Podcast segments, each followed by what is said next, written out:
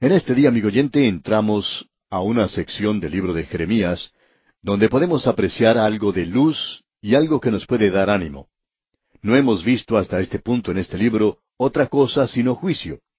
Pero en los capítulos 30 al 33 tenemos un contraste con los mensajes que hemos tenido hasta ahora. Vemos aquí en todos estos capítulos, en los capítulos 30, 31, 32 y 33, cuatro capítulos que constituyen un cántico, o como dijo Hangstenberg, aquí uno encuentra un himno triunfante de la salvación de Israel. Y este era el momento más oscuro y tenebroso en la historia de la nación. Como ya hemos indicado anteriormente, Sedequías estaba reinando y él correspondía con los reyes del reino del norte, Acab y Jezabel. Pero por supuesto, ellos ya habían desaparecido hacía mucho tiempo y su reino ya había sido llevado a la cautividad. Y estos, por cierto, que eran días tenebrosos, porque afuera de las murallas de Jerusalén se encontraba el ejército de Nabucodonosor otra vez, y en esta ocasión él estaba preparado para quemar la ciudad y el templo, destruir la ciudad completamente y quemar el templo. Y los profetas falsos habían sido demostrados falsos. Se les había puesto en evidencia.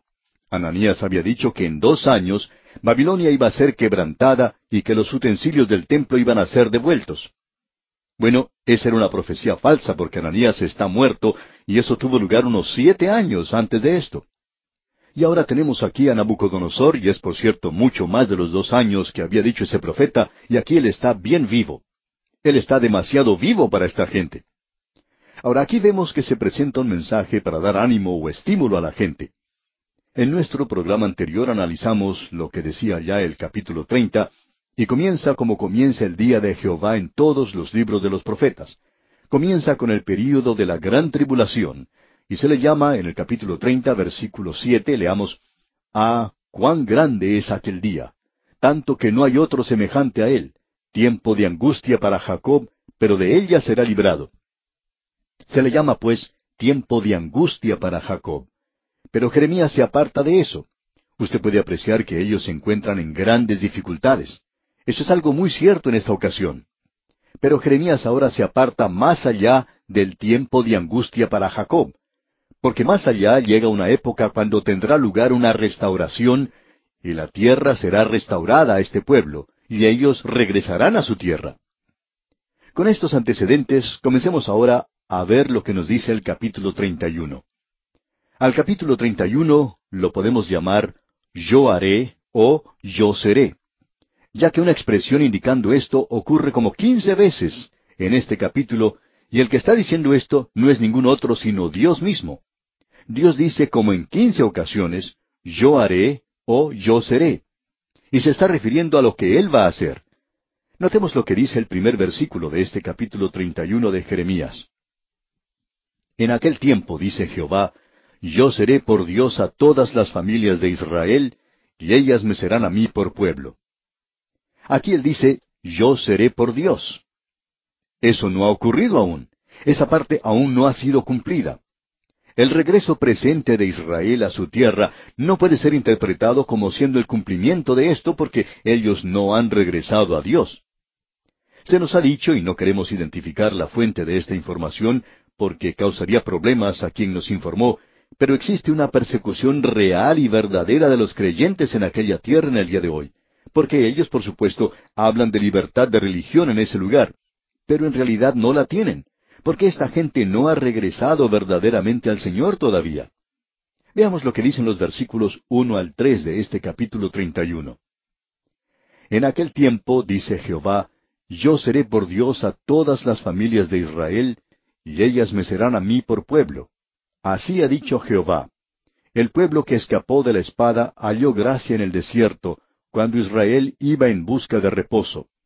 Jehová se manifestó a mí hace ya mucho tiempo, diciendo, Con amor eterno te he amado, por tanto, te prolongué mi misericordia. Ahora hemos llegado a la explicación. Aquí tenemos la razón por la cual Dios va a restaurarles a esa tierra. Creemos con todo nuestro corazón que Dios tiene la intención de restaurar a la nación de Israel a su tierra en el tiempo en que Él cree conveniente y según su propio plan y propósito. Y la base para esto se nos explica aquí mismo. Con amor eterno te he amado. Hay muchos versículos favoritos que se citan a menudo de la Biblia, de la palabra de Dios. Probablemente este que acabamos de mencionar sea el que más se cita, con la excepción de Juan 3:16. Hay algunas personas que hacen una pregunta, por supuesto, de ¿cómo puede Dios amar a esta gente? Y esa es una buena pregunta, por cierto. ¿Cómo puede Dios amar a la nación de Israel de esa manera cuando ellos están actuando en la forma en que lo están haciendo en esa tierra en el día de hoy? Bueno, ¿por qué no ampliar un poquito esta pregunta y decir lo siguiente? ¿Cómo puede Dios amarnos a nosotros hoy? Porque Él dice, porque de tal manera amó Dios al mundo. No solo a esta gente, sino que Dios ama al mundo. Y Él le ama a usted y me ama a mí, amigo oyente. Y usted no va a encontrar una respuesta satisfactoria a esa pregunta en nosotros mismos, por la sencilla razón de que es muy fácil para nosotros el señalar a aquellas personas, y algunos lo hacen. Y me gusta decirle esto a cualquier antisemita que nos esté escuchando en este instante. Podemos decirle a esta gente, usted puede criticar a los judíos todo lo que quiera. Sin embargo, Dios dice, con amor eterno te he amado. Y permítanos decirle, amigo oyente, ¿qué va a hacer usted en cuanto a eso? Eso es lo que Dios dice. ¿Qué va a hacer en cuanto a eso? Amigo oyente, en lugar de estar señalando a esta gente, ¿por qué no vuelve su mano y se señala a sí mismo hoy? Ante los ojos de Dios, usted es tan gran pecador como cualquiera que está afuera hoy. Y fue necesaria la muerte de Cristo para proveer una redención para usted y para mí. Así es que no limitemos esto a solo unas cuantas personas hoy y decir, ¿cómo puede el Señor amar a esa gente? Bueno, amigo oyente, ¿cómo puede Dios amarme a mí? ¿Cómo puede Dios amarle a usted? Esto de veras nos sorprende mucho. Fabré escribió un himno que dice lo siguiente. ¿Cómo puedes tú pensar bien de nosotros y seguir siendo el Dios que eres? Es algo oscuro para mi intelecto, pero luz brillante a mi corazón. Bueno, regresando a nuestro texto, debemos decir que hay dos palabras aquí, y queremos decir algo en cuanto a ellas, antes de seguir adelante. La primera palabra que queremos considerar es la palabra eterno. Y sabemos muy poco en cuanto a eso. Siento mucho decirle esto, amigo oyente, pero cuando uno dice esa palabra, yo no estoy seguro que se me ha dicho todo. Solo podemos decir, como dijo ese pequeño a quien le preguntaron, ¿cuánto tiempo era o duraba la eternidad? ¿O cuánto tiempo dura la palabra nunca? Él respondió, bueno, creo que es un tiempo bastante largo. Esto es todo lo que podemos decir en cuanto a esta palabra eterno. Es bastante tiempo. Y luego tenemos amor. ¿Qué es eso, digamos de paso? Bueno, la explicación es que Dios nos ama. Y esperamos, amigo oyente, que usted escuche cuidadosamente, porque no estamos seguros de que esta respuesta nos llegue a satisfacer, pero esto es lo mejor que podemos hacer por ahora. Dios nos ama a usted y a mí, no porque Él vea algo valioso, algo bueno en nosotros, sino por lo que Él es, y porque Él encuentra una explicación en sí mismo. El apóstol Pablo lo dijo de la siguiente manera, En esto consiste el amor, no en que nosotros hayamos amado a Dios, sino en que Él nos amó a nosotros. Bien, eso es amor.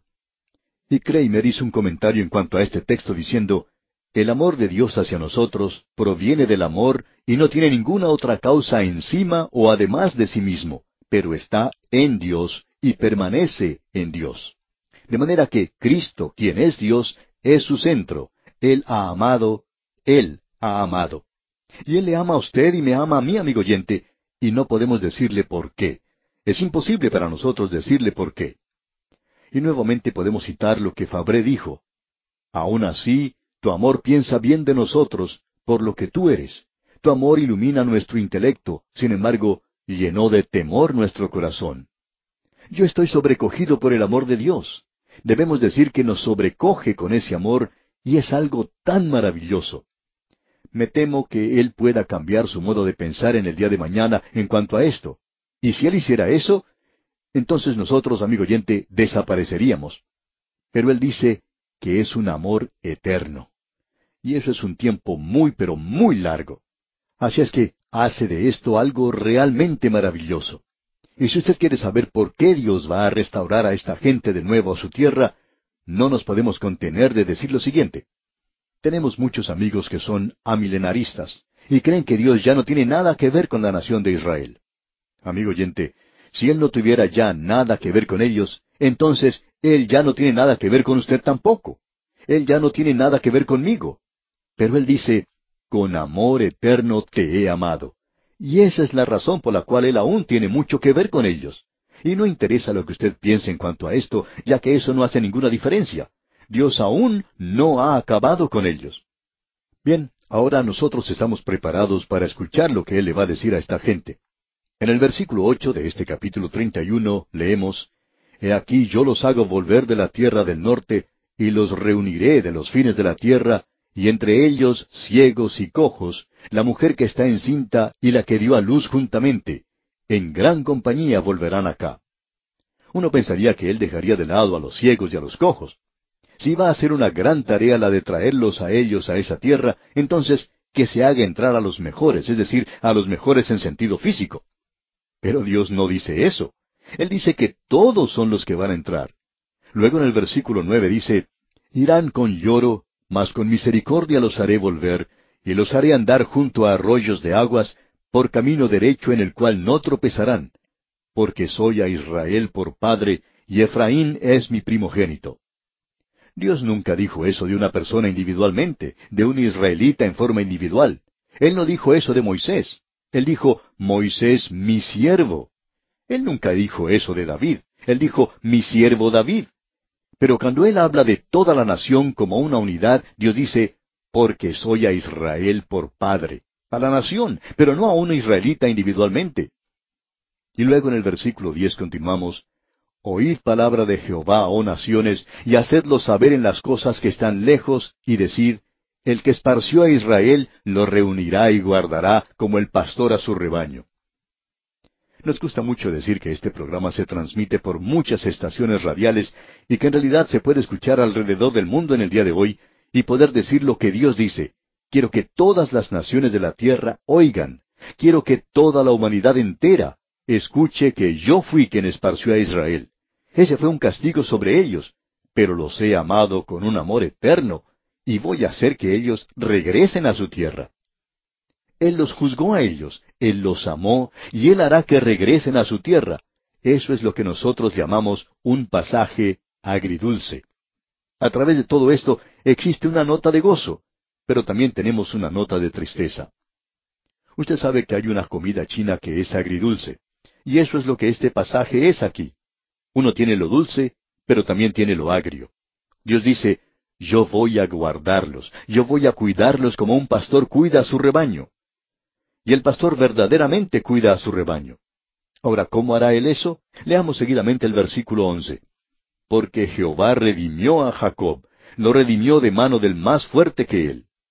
Dios no ha finalizado, no ha terminado de decir qué es lo que él hará. Y en el versículo doce leemos, y vendrán con gritos de gozo en lo alto de Sión, y correrán al bien de Jehová, al pan, al vino, al aceite, y al ganado de las ovejas y de las vacas, y su alma será como huerto de riego, y nunca más tendrán dolor. Y luego vemos en los versículos trece y catorce, Entonces la Virgen se alegrará en la danza, los jóvenes y los viejos juntamente, y cambiaré su lloro en gozo, y los consolaré y los alegraré de su dolor y el alma del sacerdote satisfaré con abundancia, y mi pueblo será saciado de mi bien, dice Jehová. Cuando leemos algo así, amigo oyente, tenemos ganas de gritar, aleluya, y de brincar como si fuéramos niños pequeños. Eso es lo que Dios está diciendo que Él va a hacer por ellos. Y debemos permitirle que Él lo diga, porque eso es lo que Él quiere hacer. La condición inmediata está en manera trágica. Ellos se rebelaron contra Dios. Ellos están en rebeldía. Y en el versículo 22 de este capítulo 31 de Jeremías leemos, ¿Hasta cuándo andarás errante, oh hija contumaz? Porque Jehová creará una cosa nueva sobre la tierra. La mujer rodeará al varón. Hay opiniones de personas diciendo que este versículo se refiere al nacimiento virginal del Señor Jesucristo, y no vemos ninguna razón para negar eso. Y comenzando con el versículo 31, tenemos el pacto de Dios, un nuevo pacto que Él tiene intención de hacer con Israel, con todas las doce tribus. Y si usted opina que diez de ellas se han perdido, Dios no cree eso. Él hace esto con las doce tribus, y esto es algo diferente al pacto dado a Moisés en el monte Sinaí. Y la gran diferencia es que este pacto será grabado sobre sus corazones y no sobre piedras frías, como los diez mandamientos. Este pacto nunca será cambiado o abolido. Escuche lo que dicen los versículos 31 al 33 ahora. He aquí que vienen días, dice Jehová, en los cuales haré nuevo pacto con la casa de Israel y con la casa de Judá, no como el pacto que hice con sus padres el día que tomé su mano para sacarlos de la tierra de Egipto, porque ellos invalidaron mi pacto, aunque fui yo un marido para ellos, dice Jehová. Pero este es el pacto que haré con la casa de Israel después de aquellos días, dice Jehová. Daré mi ley en su mente y la escribiré en su corazón, y yo seré a ellos por Dios, y ellos me serán por pueblo. Este es un lenguaje muy claro. Y luego en el versículo 34 leemos, Y no enseñará más ninguno a su prójimo, ni ninguno a su hermano, diciendo, Conoce a Jehová, porque todos me conocerán, desde el más pequeño de ellos hasta el más grande, dice Jehová. Porque perdonaré la maldad de ellos, y no me acordaré más de su pecado. Dios está diciendo, eso está en el pasado, ha sido puesto en el pasado y allí queda.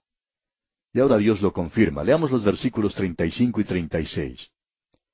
Así ha dicho Jehová, que da el sol para luz del día, las leyes de la luna y de las estrellas para luz de la noche, que parte el mar, y braman sus ondas.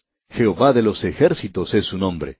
Si faltaran estas leyes delante de mí, dice Jehová, también la descendencia de Israel faltará para no ser nación delante de mí eternamente. Dios está diciendo que si uno pudiera quitar la luna, bueno, el hombre está haciendo algo en cuanto a eso. En el último viaje de los astronautas a la Luna, ellos regresaron con doscientas libras de rocas lunares. Si ellos continúan haciendo eso, en unos cuantos millones de años, ellos habrán podido lograr remover todo lo que está allí y no quedará nada en ese lugar. Pero no creemos que ellos logren hacer eso porque Dios dice que este es un pacto eterno que Él está haciendo con su pueblo. Y llegamos ahora al capítulo 32. Y aquí tenemos otro maravilloso capítulo. Jeremías se encuentra en la prisión y aunque se encuentra allí, está comprando bienes raíces. Y en el versículo uno de este capítulo treinta y dos leemos Palabra de Jehová que vino a Jeremías el año décimo de Sedequías, rey de Judá, que fue el año décimo octavo de Nabucodonosor. El profeta señala muy bien esta época. Él dice que es el décimo año de Sedequías. Este es el año cuando Nabucodonosor derribó las murallas de Jerusalén y las destruyó.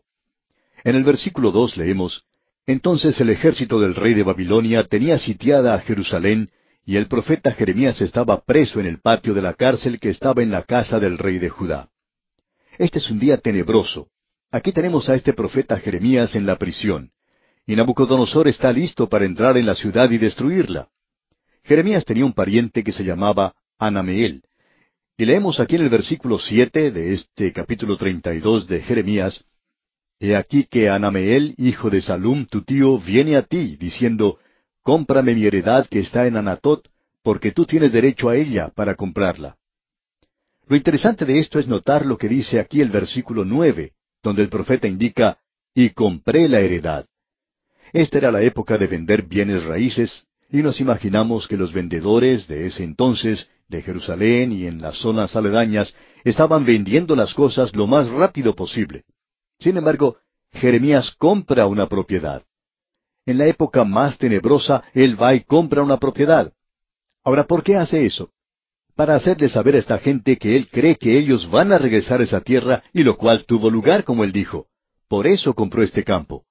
Creemos que este es un pasaje de las Escrituras muy destacado. Luego tenemos la oración de Jeremías. Comienza en el versículo 16. Leamos lo que indican los versículos 16 y 17 de este capítulo 32 de Jeremías. Y después que di la carta de venta a Baruch, hijo de Nerías, oré a Jehová diciendo, Oh Señor Jehová, he aquí que tú hiciste el cielo y la tierra con tu gran poder y con tu brazo extendido, ni hay nada que sea difícil para ti. Jeremías tiene una pregunta que es un poco difícil para él, por tanto se la presenta al Señor. Y continuamos leyendo en los versículos 18 y 19, que haces misericordia a millares y castigas la maldad de los padres en sus hijos después de ellos. Dios grande, poderoso, Jehová de los ejércitos es su nombre. grande en consejo y magnífico en hechos, porque tus ojos están abiertos sobre todos los caminos de los hijos de los hombres, para dar a cada uno según sus caminos y según el fruto de sus obras. Luego dicen los versículos 21 al 25 de este mismo capítulo 32 lo siguiente. Y sacaste a tu pueblo Israel de la tierra de Egipto con señales y portentos, con mano fuerte y brazo extendido, y con terror grande, y les diste esta tierra, de la cual juraste a sus padres que se la darías, la tierra que fluye leche y miel. Y entraron y la disfrutaron, pero no oyeron tu voz, ni anduvieron en tu ley, nada hicieron de lo que les mandaste hacer, por tanto has hecho venir sobre ellos todo este mal. He aquí que con arietes han acometido la ciudad para tomarla, y la ciudad va a ser entregada en mano de los caldeos que pelean contra ella, a causa de la espada, del hambre y de la pestilencia. Ha venido pues a suceder lo que tú dijiste, y he aquí lo estás viendo.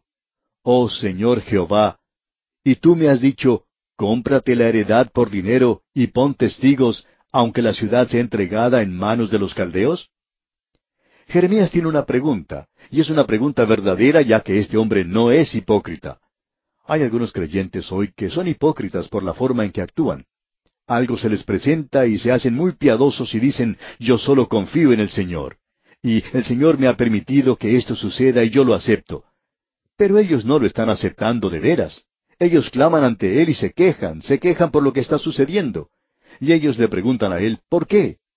Amigo oyente, no hay nada malo en preguntar por qué. Lo malo está en tratar de tapar esto y decir que uno es piadoso en la forma en que lo está aceptando. Si usted tiene alguna duda o pregunta, hable con el Señor en cuanto a esto. Él quiere que usted lo haga así. No trate de presentar una fachada piadosa, como hacen tantas personas. Ah, yo he puesto todo en las manos del Señor. Cuando usted no lo ha hecho así en realidad. Usted puede decir, ah, yo confío en Él, pero no está confiando en el Señor. Usted tiene un signo de interrogación tan grande como una casa y no tiene ninguna respuesta. Amigo oyente, Dios le dice a Jeremías, tú puedes confiar en mí, yo haré regresar a esta gente a su tierra, yo cumpliré con mi propósito en este mundo. Y es bueno, amigo oyente, el poder ir a Dios y dejar que Él dé ánimo a nuestros corazones. Deje pues usted que el Señor sepa cómo se siente usted. Y aquí nos detenemos por hoy. En el día de hoy, amigo oyente, continuamos nuestro estudio en el libro de Jeremías y nos encontramos en una sección que es, por cierto, brillante, que comprende los capítulos 30 al 33. Algunos pueden observar esto como una sección agridulce porque es algo que tiene lugar en la época de la cautividad, un momento de tinieblas para la nación de Israel. El profeta Jeremías se encuentra en la prisión y Nabucodonosor se encuentra a las afueras de los muros de Jerusalén, listo para abrir una brecha en esa pared, entrar a la ciudad y destruirla y quemar el templo. Y los profetas falsos están aún reclamando, gritando que esto no va a suceder de ninguna manera. Y Jeremías ha estado diciendo eso por mucho tiempo, que eso iba a llegar, iba a suceder a no ser que la gente se volviera a Dios.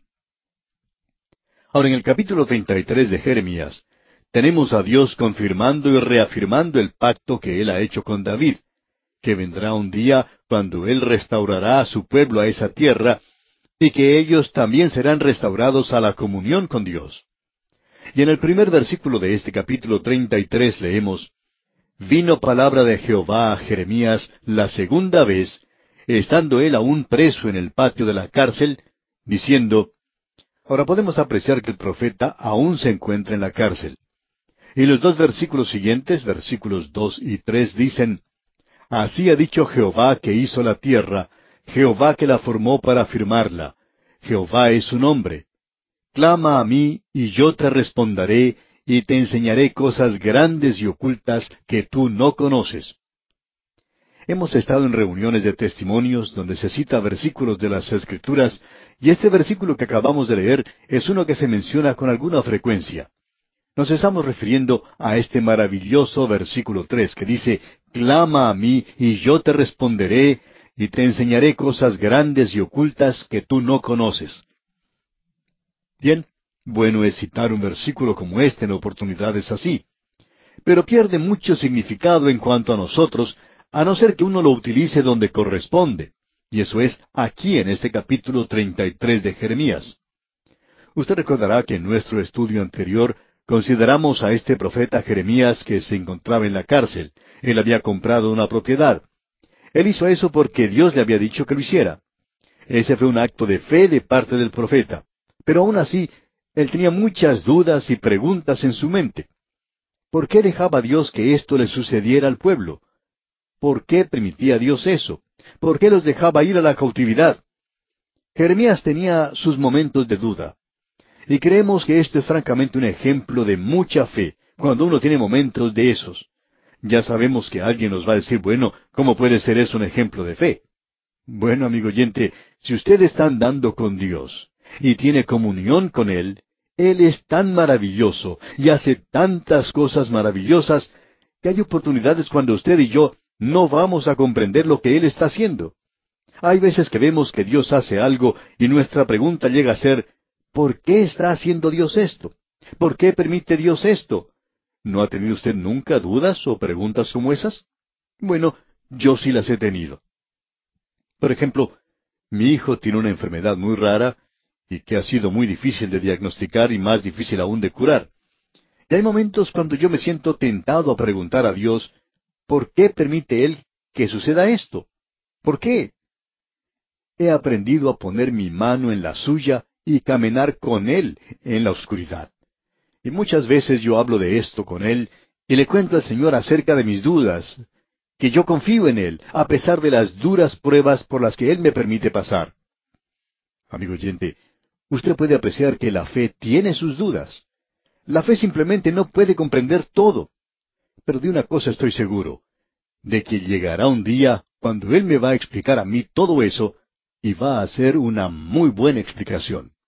Pero aún en este momento yo todavía le pregunto, ¿por qué? Y no creo que esté mal hacerlo. Por cierto que no lo creo.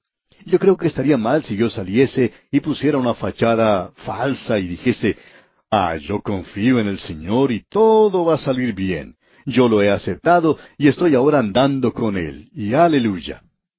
Bueno, amigo oyente, no sucede de esa manera. Yo ando con Él por fe, pero soy como una pequeña criatura que dice al Señor, ¿por qué haces tú esto? Hay veces cuando hay dudas o preguntas a las cuales yo no hallo respuesta. Y me gusta ver que Jeremías era esta clase de hombre. Encuentro a otros hombres en las Escrituras que han sido de la misma manera. Ya veremos a otro profeta llamado Habacuc. Y Habacuc tenía muchas preguntas. En realidad su libro es simplemente un gran ¿por qué? Y también hay otros profetas. Jonás también tenía unas cuantas preguntas que hacerle al Señor. Amigo oyente, no es una revelación de falta de fe, es simplemente una revelación de hipocresía cuando ponemos una fachada. Y yo creo que Dios quiere que nosotros seamos honestos y honrados sobre todas las cosas. Ahora la palabra del Señor le llega al profeta Jeremías cuando él está en la prisión. Y Dios le dice a él en la prisión, Jeremías, clama a mí. Está bien que lo hagas. Yo te contestaré. Y en el versículo tres dice, Clama a mí, y yo te responderé, y te enseñaré cosas grandes y ocultas que tú no conoces. Usted recuerda que Jeremías comenzó diciendo, Señor, no hay nada imposible para ti. Y ya que no hay nada imposible para ti, ¿por qué no haces esto de alguna otra forma? Y el Señor le contesta, yo lo hago a mi propia manera, y tú puedes confiar en mí. Tú puedes clamar a mí y yo te demostraré algunas cosas. Amigo oyente, yo quisiera decirle que estamos viviendo en un mundo donde Dios ha sido dejado de lado en su mayor parte. Sin embargo, y hablando claramente, me parece a mí que Él está actuando de una manera muy definida. Me atrevo a decir que creo que Él está actuando en esa nación en el día de hoy y creo que Dios ha estado castigando un poco. Creo que Dios está aún actuando en los asuntos de los hombres hoy, aun cuando ellos no quieran reconocerle a Él. Y eso es exactamente lo que tenemos aquí, en esta sección en particular, o en la próxima que contemplaremos más adelante. Queremos considerar lo que dice ahora este maravilloso pasaje de las Escrituras que se encuentra en este capítulo 33 de Jeremías, comenzando aquí con el versículo 14, y esperamos que usted observe esto juntamente con nosotros. Es el pacto de Dios con David. Eso se menciona ya en el segundo libro de Samuel capítulo siete. Dios hizo un pacto con David que habría uno de su linaje que iba a sentarse en su trono. Eso llegó a ser el tema de cada profeta. En realidad, todos parecen decir siempre la misma cosa. Son todos así. Ellos vuelven a eso que se mencionó y ellos descansan en eso. Escuche usted lo que dice Jeremías aquí en el versículo catorce de este capítulo treinta y tres de Jeremías. He aquí vienen días, dice Jehová, en que yo confirmaré la buena palabra que he hablado a la casa de Israel y a la casa de Judá. En aquellos días, en aquellos días. Bien, ¿cuáles días son esos? Bueno, se refiere al día que vendrá, al día del Señor. Y proseguimos ahora con la primera parte del versículo quince. En aquellos días y en aquel tiempo haré brotar a David un renuevo de justicia y él no ha tenido un renuevo de justicia hasta ahora, con la excepción de uno, y es aquel que nació en Belén. Y hará juicio y justicia en la tierra, dice. No hemos tenido un gobernante, un líder así todavía. Y en el versículo 16 dice, En aquellos días Judá será salvo, y Jerusalén habitará segura, y se le llamará Jehová justicia nuestra. Jehová Tzidkenu, o sea, Jehová justicia nuestra. Y nosotros tenemos eso hoy, y es el Señor Jesucristo. Y luego en el versículo 17 dice, Porque así ha dicho Jehová, no faltará a David varón que se siente sobre el trono de la casa de Israel. De paso le queremos preguntar, amigo oyente, ¿dónde cree usted que está ese hombre hoy? No hay ningún israelita en este mundo hoy que pueda reclamar el trono de David. Y eso es porque aquel que puede reclamar ese trono está sentado hoy a la diestra de Dios. Y el salmista podía decir, siéntate a mi diestra hasta que ponga a tus enemigos por estrado de tus pies. Allá en el Salmo 110.1. Y eso es lo que Dios está haciendo hoy. Él está reuniendo a un pueblo para su nombre y está alistando las cosas para poner a su Hijo sobre el trono de este universo. Ahora los versículos 19 al 22 nos dicen, Vino palabra de Jehová a Jeremías diciendo, Así ha dicho Jehová, si pudierais invalidar mi pacto con el día y mi pacto con la noche, de tal manera que no haya día ni noche a su tiempo, podrá también invalidarse mi pacto con mi siervo David, para que deje de tener hijo que reine sobre su trono, y mi pacto con los levitas y sacerdotes, mis ministros. Como no puede ser contado el ejército del cielo, ni la arena del mar se puede medir, así multiplicaré la descendencia de David mi siervo, y los levitas que me sirven. En esta época en particular, Sedequías estaba ocupando el trono. Él era uno de los hombres más corrompidos que haya existido. Nabucodonosor llegaría a quitarle los ojos y a llevarle a la cautividad. Ese es el tema del próximo capítulo. Y uno pensaría que aquí terminaría el linaje de David. Eso podría ocurrir en cualquier otra nación, de eso estamos seguros. Por ejemplo, podemos tomar al rey de Babilonia. No creemos que exista nadie ahora que pueda reclamar ese trono en el presente. No hay ninguno que pueda ocupar el trono de Alejandro Magno. No hay ningún faraón en Egipto en el día de hoy. Pero existe uno del linaje de David que puede reclamar eso. Dios dice que Él tiene la intención de ponerle a Él sobre el trono de este universo algún día. Esta es una gran profecía, digamos de paso. Y una profecía que es muy difícil ignorar y tratar de espiritualizar creemos que Dios quiere decir exactamente lo que está diciendo. Y llegamos ahora al capítulo 34 de Jeremías. Se nos habla aquí en cuanto al próximo cautiverio del rey Sedequías. Leamos los primeros siete versículos de este capítulo 34. Palabra de Jehová que vino a Jeremías cuando Nabucodonosor, rey de Babilonia, y todo su ejército, y todos los reinos de la tierra bajo el señorío de su mano, y todos los pueblos, peleaban contra Jerusalén y contra todas sus ciudades, la cual dijo, Así ha dicho Jehová Dios de Israel. Ve y habla a Sedequías, rey de Judá, y dile, Así ha dicho Jehová, He aquí yo entregaré esta ciudad al rey de Babilonia, y la quemará con fuego, y no escaparás tú de su mano, sino que ciertamente serás apresado, y en su mano serás entregado, y tus ojos verán los ojos del rey de Babilonia, y te hablará boca a boca, y en Babilonia entrarás. Con todo eso, oye palabra de Jehová Sedequías, rey de Judá. Así ha dicho Jehová acerca de ti. No morirás a espada, en paz morirás, y así como quemaron especias por tus padres, los reyes primeros que fueron antes de ti, las quemarán por ti y te endecharán diciendo, Ay Señor, porque yo he hablado la palabra, dice Jehová. Y habló el profeta Jeremías a Sedequías, rey de Judá, todas estas palabras en Jerusalén.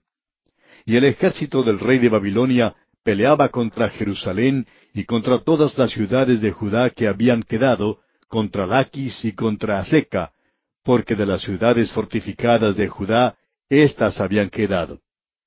Y él continuó porque Sedequías trató de hacer un decreto, de hacer un pacto, para dar libertad a la gente. Y leamos el versículo ocho. Palabra de Jehová que vino a Jeremías después que Sedequías hizo pacto con todo el pueblo en Jerusalén para promulgarles libertad. Pero Sedequías no llegó a cumplir ese pacto. Y en la primera parte del versículo 16 leemos, Pero os habéis vuelto y profanado mi nombre. Es decir, este hombre Sedequías y aquellos que se habían asociado con él. Leamos ahora todo el versículo 16. Pero os habéis vuelto y profanado mi nombre, y habéis vuelto a tomar cada uno a su siervo y cada uno a su sierva, que habíais dejado libres a su voluntad, y los habéis sujetado para que os sean siervos y siervas. Usted se da cuenta, amigo oyente, que el mundo siempre va a mirar la vida de los hijos de Dios. Ahora, este hombre Sedequías pretendía traer libertad a esta gente. Esa era la forma por medio de la cual un gobernante de Israel podía demostrar al mundo de que era diferente, de que él servía al Dios vivo y verdadero, dándole libertad a la gente. Bueno, no puede cumplir eso, y eso no solo causa que la reputación del rey sufra, sino que también profana el nombre de Dios. Y pensamos que el nombre de Dios hoy la palabra de Dios sufre más hoy de parte de aquellos que profesan conocerle a Él que de parte de aquellos que no le conocen en el presente. Opinamos que aquellos que han tomado el nombre del Señor Jesucristo hoy, por medio de sus vidas, ellos están causando daño a la causa de Cristo más que aquellos que están afuera. Pero os habéis vuelto y profanado mi nombre, dice aquí. Eso es lo que Dios dice. Vosotros habéis profanado mi nombre. En los versículos 17 y 18 leemos, Por tanto, así ha dicho Jehová, Vosotros no me habéis oído para promulgar cada uno libertad a su hermano y cada uno a su compañero. He aquí que yo promulgo libertad, dice Jehová, a la espada y a la pestilencia y al hambre. Y os pondré por afrenta ante todos los reinos de la tierra, y entregaré a los hombres que traspasaron mi pacto, que no han llevado a efecto las palabras del pacto que celebraron en mi presencia, dividiendo en dos partes el becerro y pasando por medio de ellas. Así es como la gente hacía un contrato en aquellos días. Tomaban aquello que se ofrecía en holocausto y lo cortaban por la mitad.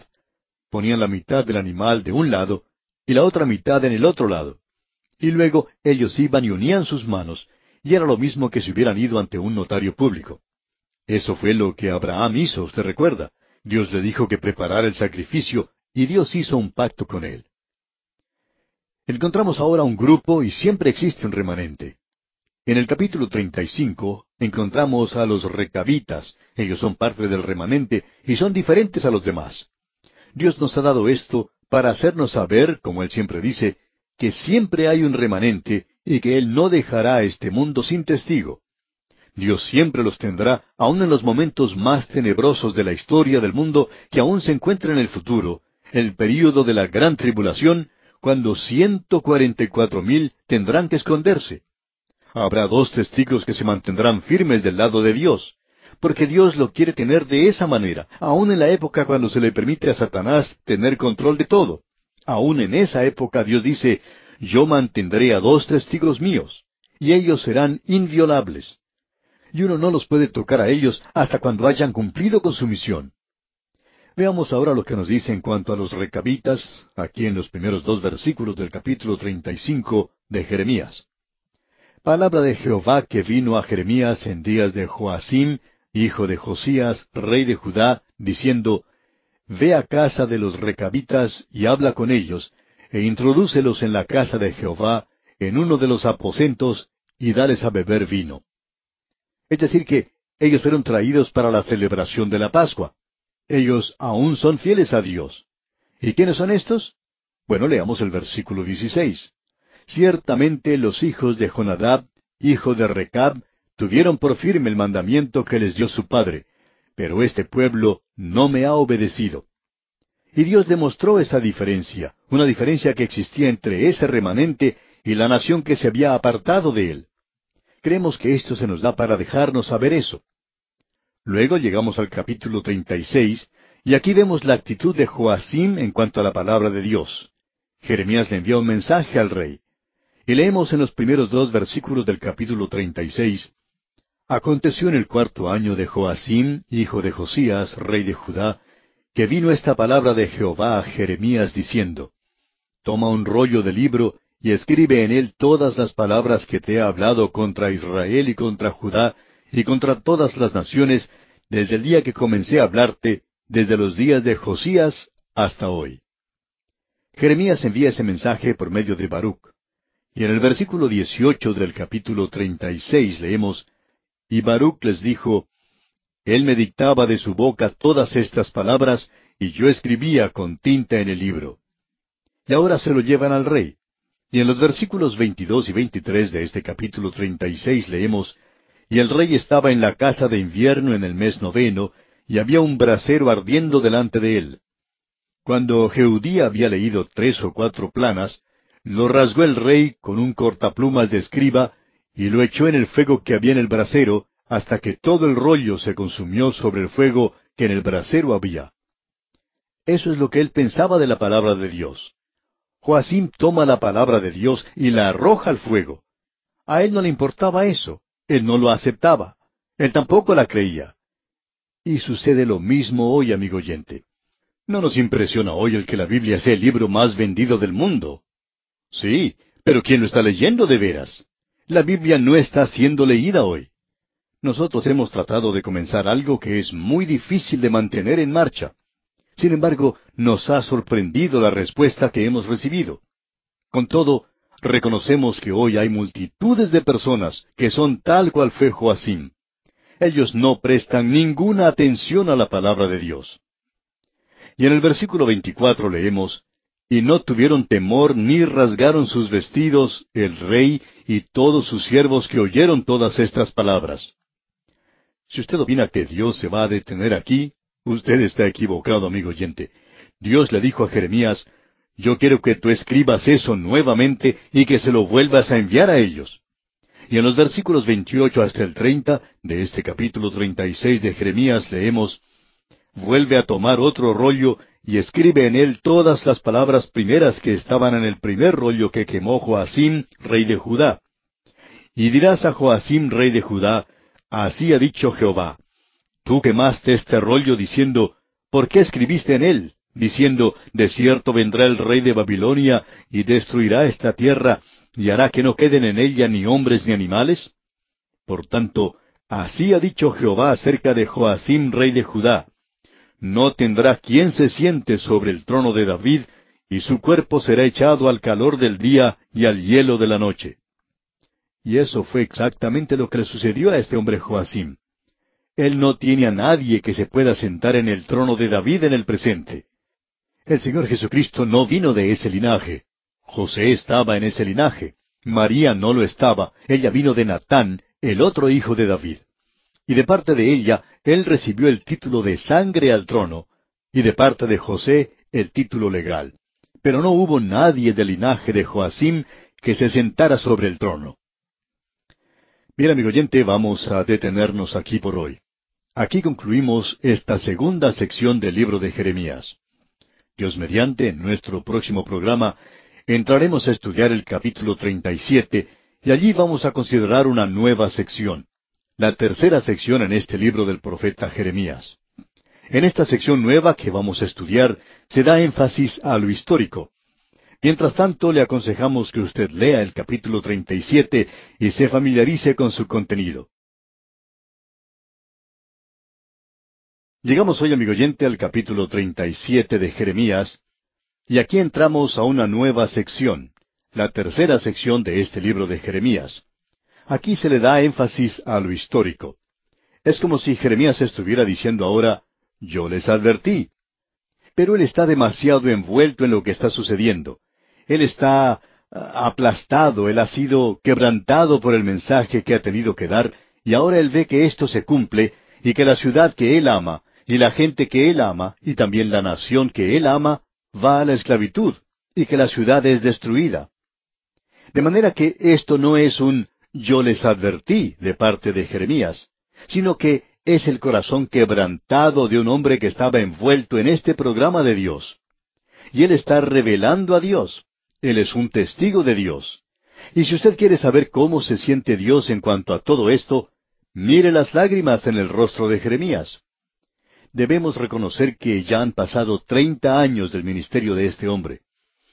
Le vimos como un joven de unos veinte años cuando comenzó su ministerio como un joven sacerdote que fue llamado a ser profeta de Dios. Y él era un profeta de Dios. Ahora, él se encuentra en la prisión, y no solo está en una prisión, sino que afuera de las murallas de Jerusalén se encuentra el ejército del rey de Babilonia. La ciudad ha estado sitiada, ha estado cercada por este ejército por dieciocho meses.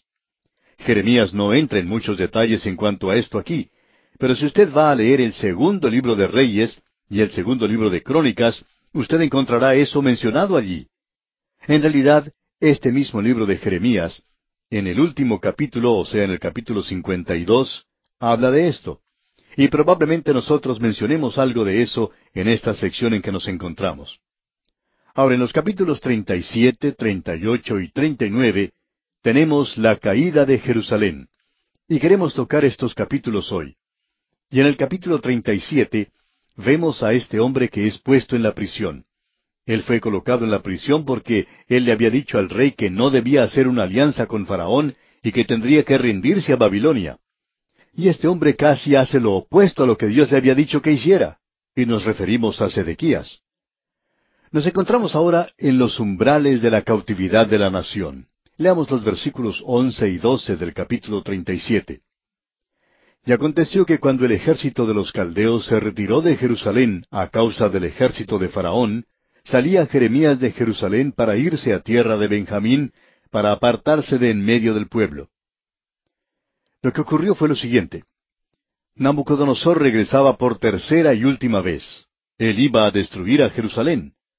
Antes de esto, él había tomado cierta cantidad de personas cautivas y había puesto a alguien en el trono. En realidad, él había colocado a Sedequías en el trono, y Sedequías era un vasallo suyo.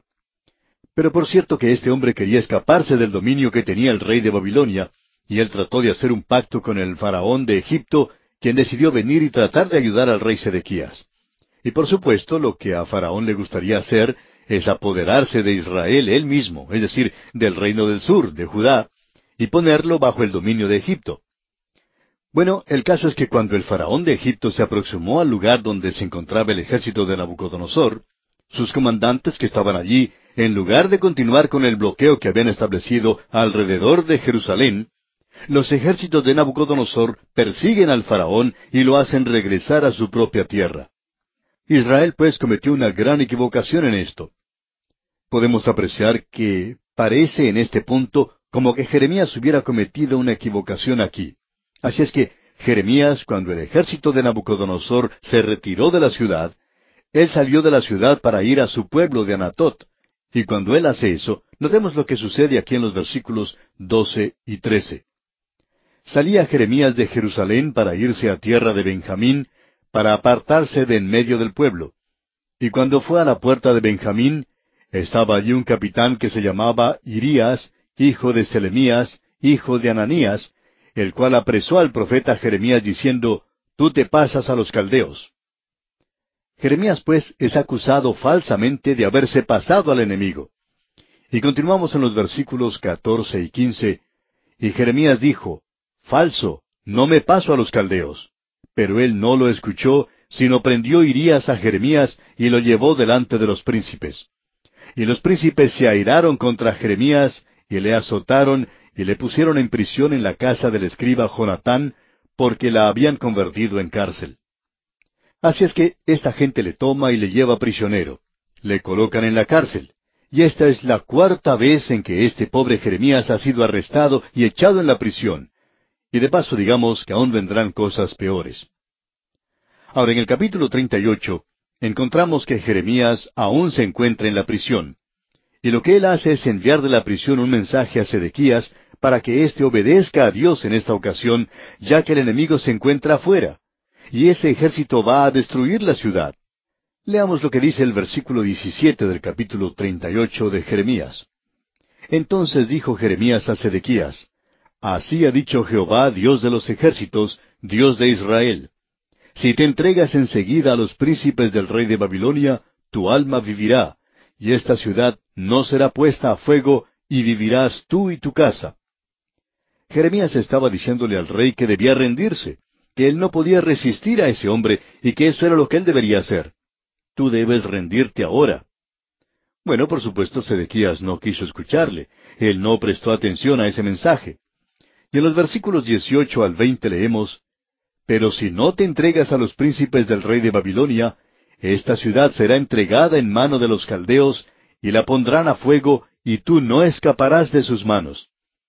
Y dijo el rey Sedequías a Jeremías, Tengo temor de los judíos que se han pasado a los caldeos, no sea que me entreguen en sus manos y me escarnezcan. Y dijo Jeremías, No te entregarán. Oye ahora la voz de Jehová que yo te hablo, y te irá bien y vivirás. Usted se da cuenta que este hombre Sedequías estaba muy envuelto en las cosas que estaban sucediendo. Y ya que él era un cobarde tratando de hacer paz con todo el mundo y tratando de complacer a todos, él era un político muy típico, y como resultado de esto no complacía a nadie. De manera que él había colocado a esta nación en una gran dificultad. En los versículos 21 y 22 de este capítulo 38 de Jeremías leemos, Pero si no quieres entregarte, esta es la palabra que me ha mostrado Jehová. He aquí que todas las mujeres que han quedado en casa del rey de Judá serán sacadas a los príncipes del rey de Babilonia, y ellas mismas dirán, te han engañado y han prevalecido contra ti tus amigos. Hundieron en el cielo tus pies, se volvieron atrás. Este es un cuadro muy interesante que se nos presenta aquí y no tenemos tiempo para desarrollarlo completamente.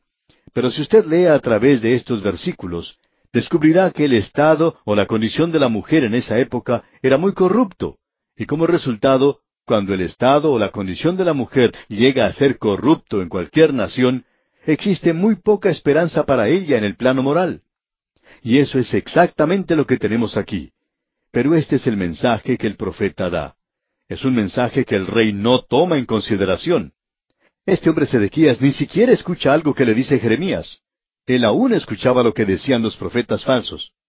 Entonces tenemos en el versículo 28 del capítulo 38, Y quedó Jeremías en el patio de la cárcel hasta el día que fue tomada Jerusalén, y allí estaba cuando Jerusalén fue tomada. Usted ha podido apreciar que lo mencionado a través de este capítulo es en su mayor parte algo histórico. Llegamos ahora al capítulo 39, y aquí encontramos esta cosa tan terrible que sucedió. En los primeros dos versículos de este capítulo leemos, En el noveno año de Sedequías, rey de Judá, en el mes décimo, vino Nabucodonosor, rey de Babilonia, con todo su ejército contra Jerusalén y la sitiaron. Y en el undécimo año de Sedequías, en el mes cuarto, a los nueve días del mes, se abrió brecha en el muro de la ciudad. Eso es algo importante de notar. Veamos ahora lo que dice acá el versículo siete. Y sacó los ojos del rey Sedequías y le aprisionó con grillos para llevarle a Babilonia. Aquí tenemos esta gran declaración y tenemos dos grandes verdades que son muy evidentes hasta este punto. Jerusalén ha caído y Babilonia se ha apoderado de ella. La ciudad ha sido destruida y el templo ha sido quemado. Si usted quiere un informe en cuanto a esto, puede ir a ver lo que dice allá el capítulo 52 de Jeremías. Este es el último capítulo, donde echamos una mirada retrospectiva a lo que sucedió. Este capítulo mira hacia atrás a lo que había sucedido antes. Y esto es algo que evidentemente causó una impresión grande en Jeremías. Vamos pues a este capítulo 52 de Jeremías y leemos en los versículos cuatro y cinco.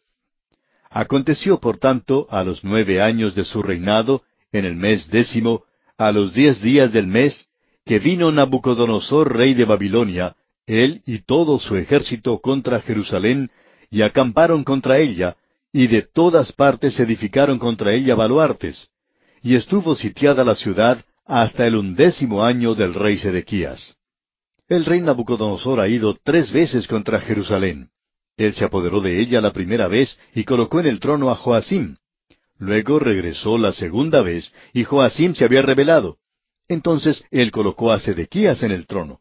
Él era un tío suyo, un hombre joven, pero él también se rebeló. Y ahora él llega por última vez y está destruyendo la ciudad de Jerusalén. Aquí en este capítulo tenemos un informe de todo lo que ocurre, lo cual no vamos a leer ahora, pero es un cuadro bastante horrible de cómo él se apoderó de la ciudad y se llevó cautivos a cierta gente del pueblo y al resto de la gente pobre de la ciudad dejó allí. Veamos ahora lo que sucedió a continuación en el versículo nueve del capítulo treinta y nueve de Jeremías. Y al resto del pueblo que había quedado en la ciudad y a los que se habían adherido a él, con todo el resto del pueblo que había quedado, Nabuzaradán, capitán de la guardia, los transportó a Babilonia. Pero lo que hizo Nabucodonosor aquí, y esto fue algo verdaderamente terrible, es que él le sacó los ojos al rey Sedequías. Antes de eso, él había dado muerte a los hijos de Sedequías ante él mismo.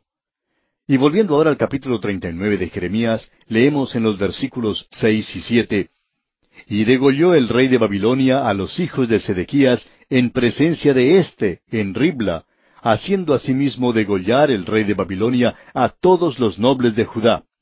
Y sacó los ojos del rey Sedequías y le aprisionó con grillos para llevarle a Babilonia. En realidad, este es un cuadro terrible el que tenemos ante nosotros. Y aquí tenemos lo que el Señor Jesucristo llamó los tiempos de los gentiles.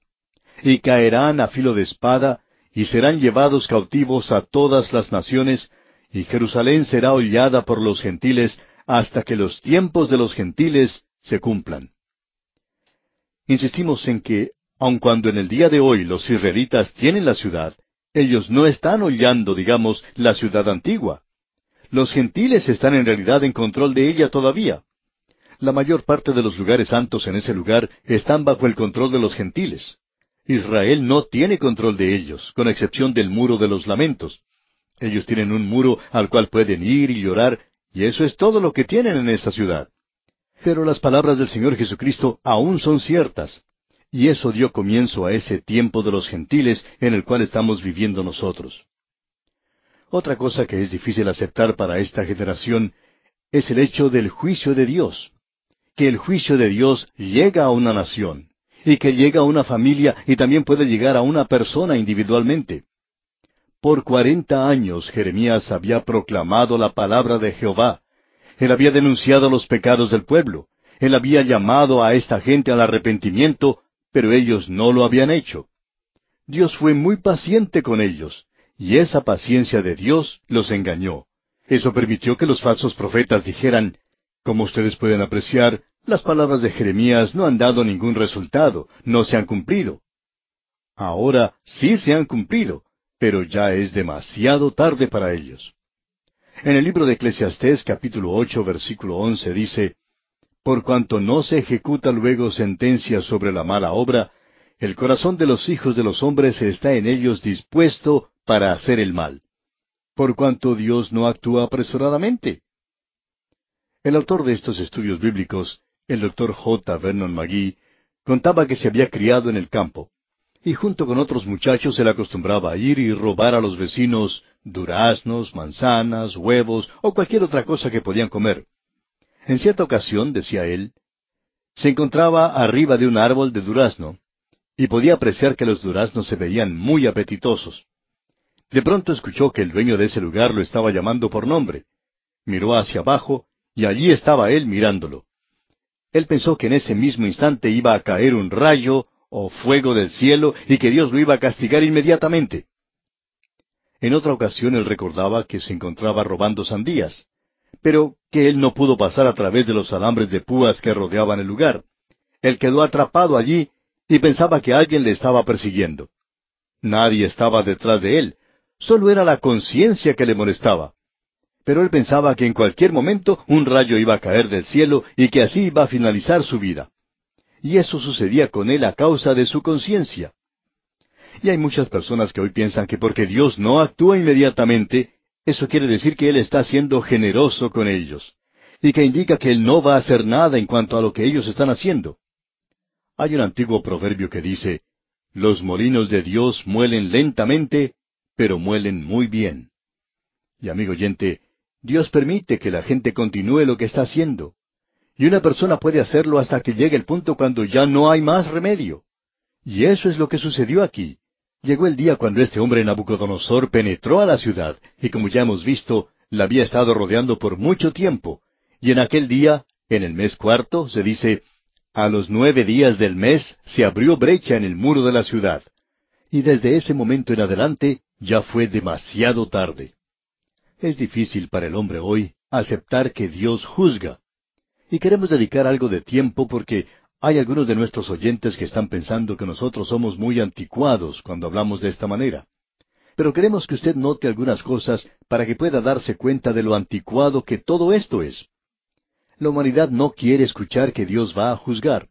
Ellos no pueden creer que Dios pueda enojarse. Usted puede encontrar esto por todas partes. Usted puede encontrar eso, amigo oyente, en el Nuevo Testamento.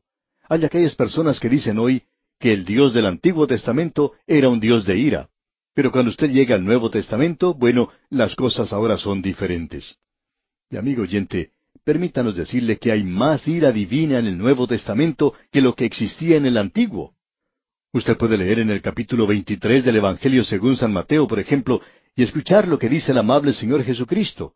Es algo realmente terrible cuando dice, ay de vosotros escribas y fariseos hipócritas. Y cuando usted lee en el libro de Apocalipsis que las copas de ira son derramadas, bueno, no hay nada allí que sea parecido a lo que ocurre en el Antiguo Testamento. Así es que cuando usted dice que en el Antiguo Testamento tenemos a un Dios de ira y en el Nuevo Testamento tenemos a un Dios de amor, podemos decir que es casi todo lo contrario.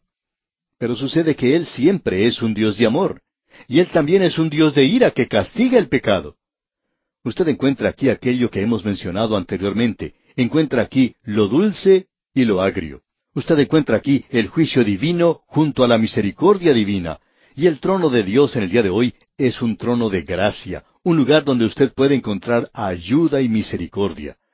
Pero ese mismo trono va a ser el que juzga esta tierra algún día.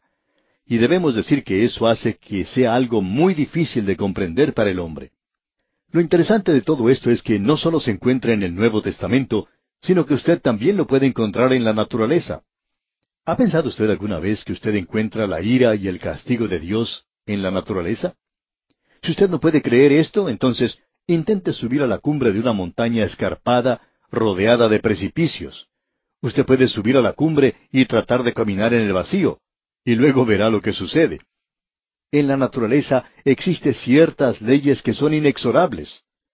Amigo oyente, si usted las obedece, lo cual es bueno, entonces podemos decir que vivirá.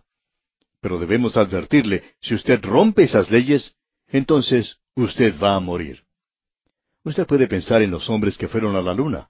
Pensamos que eso fue un logro tremendo y así fue.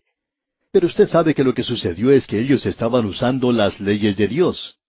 ¿Y sabe lo que estaban haciendo? Las estaban obedeciendo. Ellos no estaban desobedeciendo esas leyes. No se atrevían a hacer eso. Cuando partieron hacia la luna, no salieron directamente hacia su objetivo, sino que salieron dirigidos a un lugar donde sabían que iba a estar la luna cuando ellos llegaran a ese punto determinado. No estaba allí en el momento de partir, pero ellos sabían que estaría allí cuando llegaran a ese punto, porque esa es una de las leyes de Dios, la ley que dice que hay cierto movimiento en su universo, y que sigue cierta ley y cierta norma, y si usted lo ignora, como hubiera sido posible para estos hombres, ellos se encontrarían aún en el día de hoy en algún lugar en el espacio y ya no estarían vivos. Y cuando estos hombres llegaron a la luna no dijeron, bueno, ya estamos aquí, quitémonos esta ropa que nos protege y vamos a correr de un lado a otro y a divertirnos. No se atrevían a hacer eso. Ellos tuvieron que reconocer que la ley de gravedad era diferente allí, y que no había aire allí, y que era mejor que ellos obedecieran esas leyes. Y si usted las obedece, amigo oyente, entonces vive. Si usted las desobedece, entonces simplemente muere. ¿Y quién dice eso? Dios dice eso. Dios es un Dios de amor. Y aquí es donde Él dice, yo te he amado con un amor eterno, pero te juzgo ahora porque me has desobedecido. la ira de Dios y el juicio de Dios. Si a usted no le gusta esto, entonces puede dar un paso en el vacío desde algún rascacielo que el hombre haya hecho, y usted descubrirá que Dios tiene una ley de gravedad que obra allí, y que Él no revoca, que Él no va a rechazar eso. Él no va a hacer desaparecer eso para complacerle a usted. Amigo oyente, si usted hace eso, usted descubrirá que allí está esa ley. Y debemos decirle que usted no solo descubrirá que esta es una revelación de Dios en la naturaleza, y que la naturaleza proclama su ira y su venganza y su castigo, sino que también usted puede descubrir esto en la historia humana. La historia humana hace eso. Todo lo que usted tiene que hacer es andar a través del corredor del tiempo y mirar los escombros y las cenizas que quedan de las grandes civilizaciones del mundo. Ellas testifican que Él es un Dios de venganza, un Dios de castigo, un Dios de juicio, y que cuando ellos se apartaron de sus altos ideales y de ese nivel elevado moral a cosas bajas, ellos cayeron y desaparecieron de la escena de la historia humana. Y es hora de que los intelectuales de nuestros países comiencen a leer la historia de la manera correcta hoy y que descubran que Dios actúa en la historia humana. Quizás parezcamos anticuados al decir estas cosas, pero no nos sentimos mal en cuanto a una posición así, porque Jeremías era igual a nosotros. Y el rey Sedequías era una persona muy obstinada, digamos, y los intelectuales de aquel día, aquellas personas sofisticadas, aquellos que pensaban que lo sabían todo, aquellos que habían dejado a Dios de lado, eran personas muy tontas y testarudas, amigo oyente. Así es que cuando alguien nos llama intelectuales oscurantistas, no sabemos lo que eso quiere decir, pero cualquier cosa que sea no suena como algo bueno. Así es que, como algunos nos llaman, entonces debemos decir, amigo oyente, que eso no nos preocupa porque nos encontramos en muy buena compañía. En realidad descubrimos que Dios se encuentra en esa área también. Y aquí vamos a detenernos por hoy, amigo oyente. Proseguiremos con este estudio sobre el libro del profeta Jeremías en nuestro próximo programa. Y como es nuestra costumbre, le sugerimos leer el resto del capítulo 39, como también todo el capítulo 40, para estar al tanto de lo que estudiaremos en nuestro próximo programa. Será pues, hasta entonces, es nuestra oración que Dios le colme de bendiciones. Nos toca hoy, amigo oyente, considerar lo que nos dice el capítulo cuarenta de este libro de Jeremías que estamos estudiando. Pero como no concluimos completamente lo que decía el capítulo treinta y nueve, vamos a observar algunas de las cosas que dejamos sin considerar. En ese capítulo vimos la caída de Jerusalén, y cuán terrible fue eso. En los versículos siete y ocho del capítulo treinta y nueve leemos, Y sacó los ojos del rey Sedequías, y le aprisionó con grillos para llevarle a Babilonia. Y los caldeos pusieron a fuego la casa del rey y las casas del pueblo, y derribaron los muros de Jerusalén. Esto fue algo verdaderamente terrible. Reveló la ira de Dios, y como explica Jeremías más adelante, allá en el capítulo cuarenta y dos, él dice en la primera parte del versículo dieciocho, Porque así ha dicho Jehová de los ejércitos, Dios de Israel como se derramó mi enojo y mi ira sobre los moradores de Jerusalén, así se derramará mi ira sobre vosotros cuando entrareis en Egipto. Y Dios dice que lo que ocurrió estaba revelando su ira y su enojo, y también revelando su juicio en esta ciudad que así fue destruida. Para concluir esto hoy queremos leer una declaración dicha por otra persona, y esto es algo que es muy pertinente a la hora en la cual nosotros vivimos. Lo que hemos dicho, que es de suma importancia, es que debemos comprender que Dios juzga y que aquel que juzga es un Dios de amor. Él le ama a usted con un amor eterno, y eso hace de su juicio, de su castigo, algo mucho peor a causa del hecho de que Él no es un tirano y sin embargo tiene que hacer esto. Y Él tiene que hacerlo en amor. Y aquel que pronunció este castigo tan duro sobre Jerusalén es el mismo que lloró sobre Jerusalén y dijo, ¿Cuántas veces quise juntar a tus hijos como la gallina a los polluelos debajo de sus alas, y no quisiste. Ese es el juicio que vendrá. Queremos citar ahora algo porque hemos tenido oportunidad de ver el juicio de Dios y la ira de Dios que se revela en la naturaleza y también es revelada en la historia. Se ha revelado en el Antiguo Testamento y es revelada en el Nuevo Testamento. Escucha ahora lo que dijo el doctor G. Campbell Morgan. Él dijo, las prisiones son para beneficio de los libres. El infierno es la protección del cielo. Un Estado que no puede castigar el crimen está condenado, y un Dios que tolera el mal no es bueno. Niégueme usted a mí mi revelación bíblica de la ira de Dios, y yo no tengo seguridad en este universo. Pero revéleme usted este trono establecido y ocupado por aquel cuyo corazón está lleno de ternura, cuyas entrañas anhelan con amor, y entonces estoy asegurado que Él no tolerará aquello que marchita, castiga y condena, sino que lo destruirá junto con todo lo que le ayuda, en favor de aquello que es alto, noble y puro. Ahora esta es una declaración verdaderamente tremenda. Y nosotros podemos darle las gracias a Dios de que Él destruyó a Jerusalén cuando lo hizo. Eso reveló que Él les amaba de veras, amigo oyente, porque si Él hubiera sido una parte desinteresada, Él hubiera permitido que ellos se hundieran cada vez más hasta llegar a las profundidades del mismo infierno. Pero Dios no hace eso, amigo oyente. Por tanto, nosotros podemos mirar a nuestro alrededor y observar a una nación que se está apartando cada vez más de Dios y hemos descubierto que el crimen no se lo trata como se debe cuando los criminales no son castigados. Y entonces estamos limitando la libertad de los demás. Debemos decir que como resultado de la acción de algunos jueces que hoy no han pronunciado sentencias como debieran haberlo hecho contra los criminales, usted y yo tenemos que andar con mucho cuidado por las calles de la ciudad. Tenemos que cuidarnos más cuando vamos afuera. Tenemos que poner más protección en la casa, a tal punto que nuestros hogares parecen prisiones. Y nuestros vecinos también viven atemorizados, ya que muchos de ellos han sufrido la visita de ladrones. Y es por eso que debemos decir que nuestra libertad se está limitando de esta manera. Sin embargo, hablamos mucho hoy en cuanto a la libertad, y debemos decir que si se hace respetar la ley como se debe, entonces todos tendremos libertad. Es difícil convencer con estos argumentos a aquellas personas que están aconsejando a nuestros gobiernos hoy. Y esto es lo que ha provocado el caos en el cual nos encontramos en el presente. Nos estamos alejando demasiado de Dios. Esta sección que estamos considerando hoy es realmente algo tremendo. El profeta Jeremías, quien ha sido el que ha estado pronunciando estas profecías, también ha profetizado algo para Nabucodonosor. Y como vimos anteriormente en el libro de Jeremías, él había hecho un viaje a ese lugar por sí mismo. En el capítulo 39, versículos once y doce leemos, Y Nabucodonosor había ordenado a Nabuzaradán, capitán de la guardia, acerca de Jeremías, diciendo, Tómale y vela por él, y no le hagas mal alguno, sino que harás con él como él te dijere. Nabucodonosor era particularmente bueno para con este hombre Jeremías. Y esto es algo interesante de notar él recibió un tratamiento mucho peor de manos de su propio pueblo que de las manos de sus enemigos. Y hoy nosotros podemos notar que hay veces en que somos heridos o perseguidos más por aquellos que profesan ser creyentes que de parte del mundo. Vemos que este es un gran principio. Y personalmente opino que probablemente muchos de ustedes que nos escuchan están de acuerdo con esto.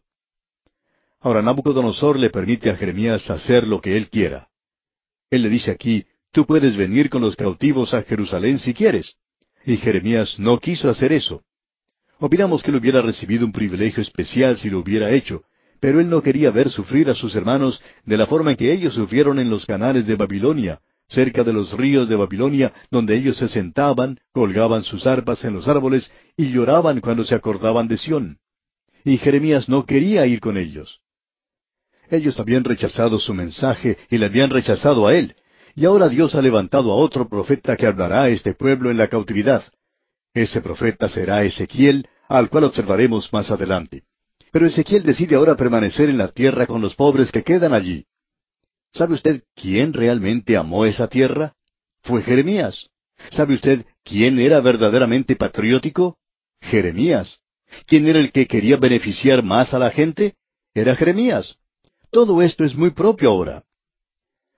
Y bien, comenzando con el capítulo cuarenta hasta el capítulo cuarenta y dos, tenemos la cuarta parte de este libro, y aquí vemos al profeta hablando al remanente que ha permanecido en Palestina, aquellos que han quedado en la tierra después de la destrucción de Jerusalén, los muy pobres, los cojos, los ciegos, los que habían quedado atrás. También debemos destacar que otro grupo, que podríamos llamar el elemento criminal, también permaneció allí. Y este era un grupo bastante duro y difícil de controlar. Jeremías eligió quedarse con ese grupo. Y él tiene un mensaje para ellos.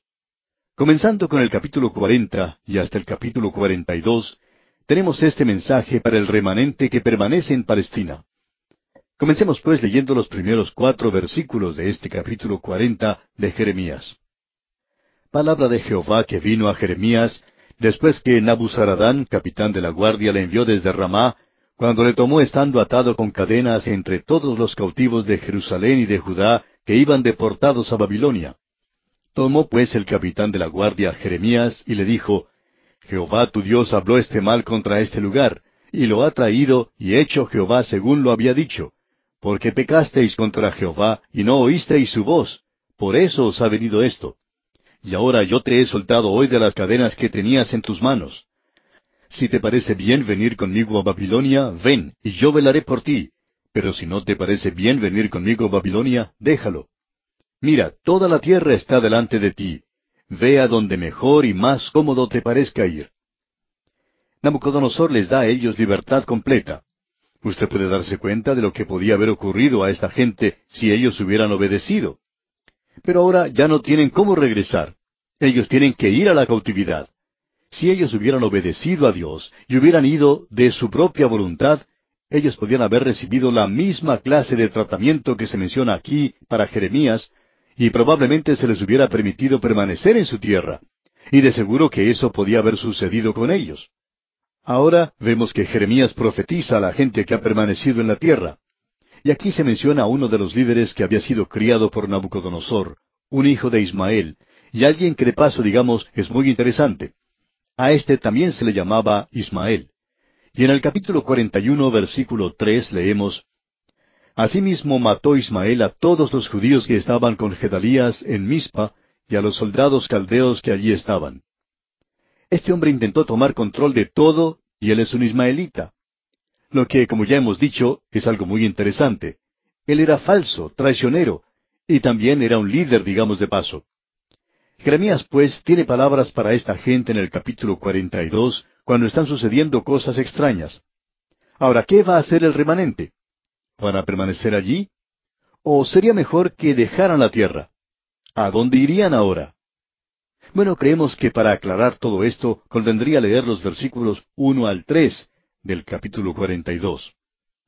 Vinieron todos los oficiales de la gente de guerra, y Joanán, hijo de Carea, Jesanías, hijo de Osaías, y todo el pueblo desde el menor hasta el mayor, y dijeron al profeta Jeremías, Acepta ahora nuestro ruego delante de ti, y ruega por nosotros a Jehová tu Dios por todo este resto, pues de muchos hemos quedado unos pocos, como nos ven tus ojos, para que Jehová tu Dios nos enseñe el camino por donde vayamos y lo que hemos de hacer.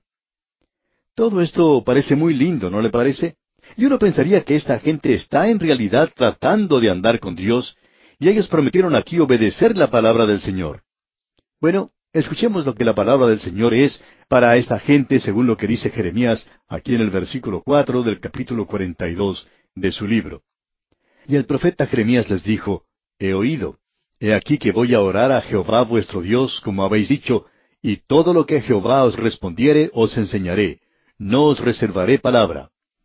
Y amigo oyente, ellos podían confiar en Jeremías de que él hablaría la verdad, diciendo las cosas que él debe decir. Creemos que todo predicador hoy que está tratando de hablar de parte de Dios, ya sea en el púlpito o por radio o por cualquier otro método, si él va a representar a Dios y a hablar la palabra de Dios, él tiene que dejar de lado cualquier cosa que le haga parecer como eh, demasiado inteligente o como una persona muy sutil, o aparecer sofisticado diciendo palabras suaves y dulces que complazcan a la gente y tratar de decir las cosas que la gente quiere escuchar hoy y tratar de aparecer bien positivo en lo que está diciendo. Nunca será algo negativo o cosas por el estilo. Cuando el púlpito llega a hacer eso, entonces es algo débil y sin fuerza. No es otra cosa que un eco, ya que se está diciendo solamente lo que la gente quiere escuchar. Es como le dijo el apóstol Pablo a Timoteo en su segunda epístola capítulo cuatro versículo tres, porque vendrá tiempo cuando no sufrirán la sana doctrina, sino que teniendo comezón de oír, se amontonarán maestros conforme a sus propias concupiscencias, y apartarán la verdad el oído, y se volverán a las fábulas. Pues bien, eso es lo que ha sucedido con el púlpito moderno en la actualidad. Y esa es la razón por la cual ha llegado a ser tan débil y que no tiene ningún mensaje para la hora en la cual vivimos. Amigo oyente, cuando el púlpito llegue a dar la impresión y deje saber a la gente que no está ocultando nada, que está diciendo lo que Dios tiene que decir, entonces, amigo oyente, creemos que la palabra de Dios llegará a ser más efectiva otra vez.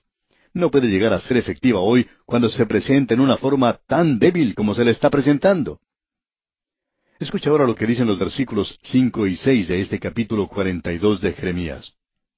Y ellos dijeron a Jeremías, Jehová sea entre nosotros testigo de la verdad y de la lealtad, y si no hiciéremos conforme a todo aquello para lo cual Jehová tu Dios te enviare a nosotros, sea bueno, sea malo, a la voz de Jehová nuestro Dios al cual te enviamos, obedeceremos, para que obedeciendo a la voz de Jehová nuestro Dios nos vaya bien.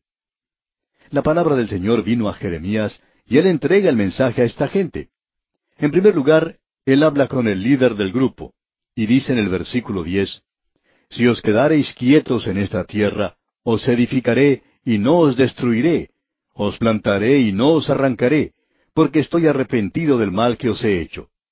Dios dice, yo no continuaré castigándolos a ustedes, sino que quiero bendecirlos.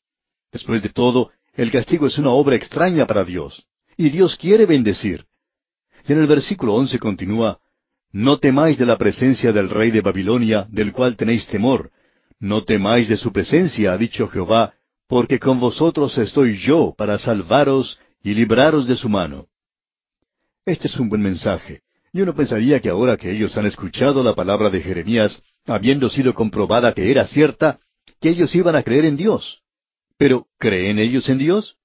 Notamos ahora la advertencia que él da en el versículo 18 y leamos hasta el versículo 20 del capítulo 42. Porque así ha dicho Jehová de los ejércitos, Dios de Israel. Como se derramó mi enojo y mi ira sobre los moradores de Jerusalén, Así se derramará mi ira sobre vosotros cuando entrareis en Egipto, y seréis objeto de execración y de espanto, y de maldición y de afrenta, y no veréis más este lugar. Jehová habló sobre vosotros, oh remanente de Judá. No vayáis a Egipto, sabed ciertamente que os lo aviso hoy. ¿Por qué hicisteis cerrar vuestras almas? Pues vosotros me enviasteis a Jehová vuestro Dios, diciendo, Ora por nosotros a Jehová nuestro Dios, y haznos saber todas las cosas que Jehová nuestro Dios dijere, y lo haremos.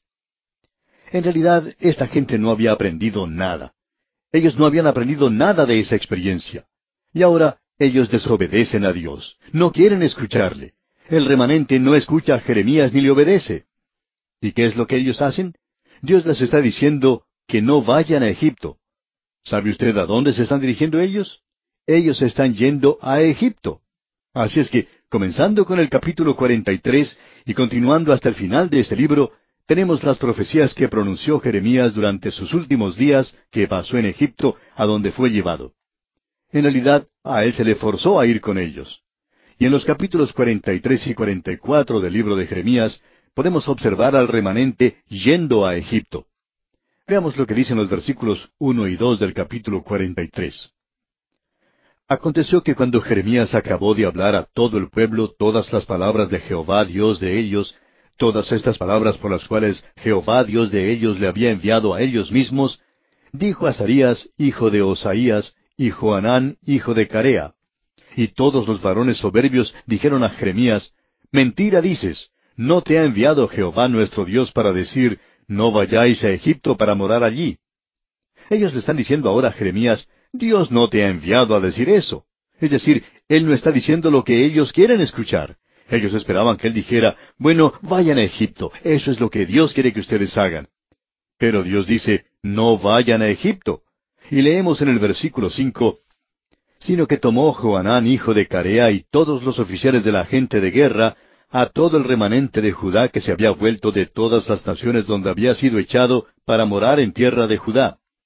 Así es que este hombre toma a toda esta gente para llevarla con él, y se nos dice en los versículos seis y siete, a hombres y mujeres y niños, y a las hijas del rey y a toda persona que había dejado Nabuzaradán, capitán de la guardia, con Gedalías, hijo de Aicam, hijo de Safán, y al profeta Jeremías y a Baruch, hijo de Nerías, y entraron en tierra de Egipto porque no obedecieron a la voz de Jehová, y llegaron hasta Tafnes.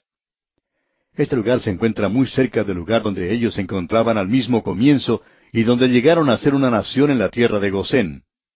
Y Jeremías continúa hablándoles y ellos le obligan a ir a Egipto. Y en el versículo nueve el Señor le dice a Jeremías, Toma con tu mano piedras grandes y cúbrelas de barro en el enladrillado que está a la puerta de la casa de Faraón en Tafnes, a vista de los hombres de Judá. Ellos se encuentran en el ladrillar de Egipto. No están yendo a ninguna parte y muy rápido como podemos apreciar. Entonces en los versículos diez y once dice el Señor, y diles, Así ha dicho Jehová de los ejércitos, Dios de Israel. He aquí yo enviaré y tomaré a Nabucodonosor, rey de Babilonia, mi siervo, y pondré su trono sobre estas piedras que he escondido, y extenderá su pabellón sobre ellas. Y vendrá y asolará la tierra de Egipto, los que a muerte, a muerte, y los que a cautiverio, a cautiverio, y los que a espada, a espada. Lo interesante de notar aquí es que ellos huyeron a la tierra de Egipto para escapar de Nabucodonosor, pero Dios va a permitir a Nabucodonosor que se apodere de la tierra de Egipto, y él hizo eso. Y esta gente vuelve a caer una vez más bajo el poder de Nabucodonosor. Lo único diferente es que en esta ocasión Él no permite que ellos permanezcan en la tierra. Él los lleva y los toma como esclavos. Este es el mensaje que Jeremías pronuncia a Israel en Egipto. Vamos a mencionar ahora los puntos sobresalientes de esto y vemos lo que nos dice el versículo 16 del capítulo 44. La palabra que nos has hablado en nombre de Jehová, no la oiremos de ti. Lo que tenemos aquí es el rechazo completo de ellos a Jeremías. El remanente no quiso creer en Jeremías. Ellos no quieren aceptarle a él para nada. Y aquí tenemos que Jeremías les advierte que Nabucodonosor se va a apoderar de esta tierra ahora y que él iba a llevar a esta gente prisionera. Y aún así ellos se niegan a escucharle. Ahora el remanente en Egipto se niega a escuchar la palabra del Señor, así es que no queda ninguna otra cosa para ellos sino el castigo. Y eso lo veremos, Dios mediante, en nuestro próximo estudio, cuando veamos el capítulo 45, donde encontramos una serie de profecías contra las naciones de alrededor y que fue cumplida literalmente. Vamos a ver la profecía cumplida cuando nos toque estudiar esto. Llegamos hoy, amigo oyente, en nuestro viaje por este libro de Jeremías, al capítulo 45. Y nos encontramos ahora en una nueva sección de este libro, la sexta parte, donde hay varias profecías que se han dado concernientes a diferentes naciones que rodean a Israel, ya que el remanente de Israel había quedado en esa tierra, y esta gente, hablando honestamente, no era de la mejor clase. Nabucodonosor obró sabiamente cuando él se llevó a la mejor clase de gente a la cautividad con él. Él no iba a tomar personas de segunda clase o individuos de clase baja. Él quería aquellas personas que podían construir algo en su imperio, o aquellos que contribuirían en alguna forma para él mismo. Y se llevó a esa clase de gente con él. Todos los demás fueron dejados atrás. Jeremías quedó con ellos también, y un amigo de Jeremías que se menciona aquí en este capítulo 45, el cual es un capítulo breve. Ahora el nombre del amigo de Jeremías es Baruch. Baruch era no solo un amigo, sino una persona que también hacía las veces de asistente de Jeremías.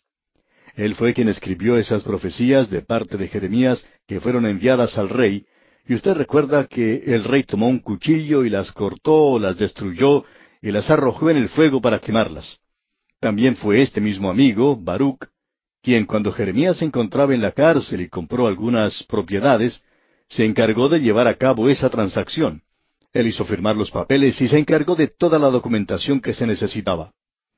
Ahora, cuando este hombre Jeremías fue arrestado, Baruch escapó con él. Luego, cuando ellos fueron llevados a Egipto por este pequeño grupo, Baruch también fue con ellos. Esta profecía fue dada por Jeremías para Baruch durante el reino de Joacim. Y usted puede ver que estas cosas no están arregladas en forma cronológica. Esa es la razón por la cual dijimos al comienzo que aun cuando existe cierta apariencia de un orden cronológico en el libro de Jeremías, sin embargo, uno encuentra evidencias e instancias donde en realidad no ha sido preparado de esa manera, porque eso que tenemos aquí va al momento cuando Joacim era rey, y eso tuvo lugar hacía ya algún tiempo, digamos de paso.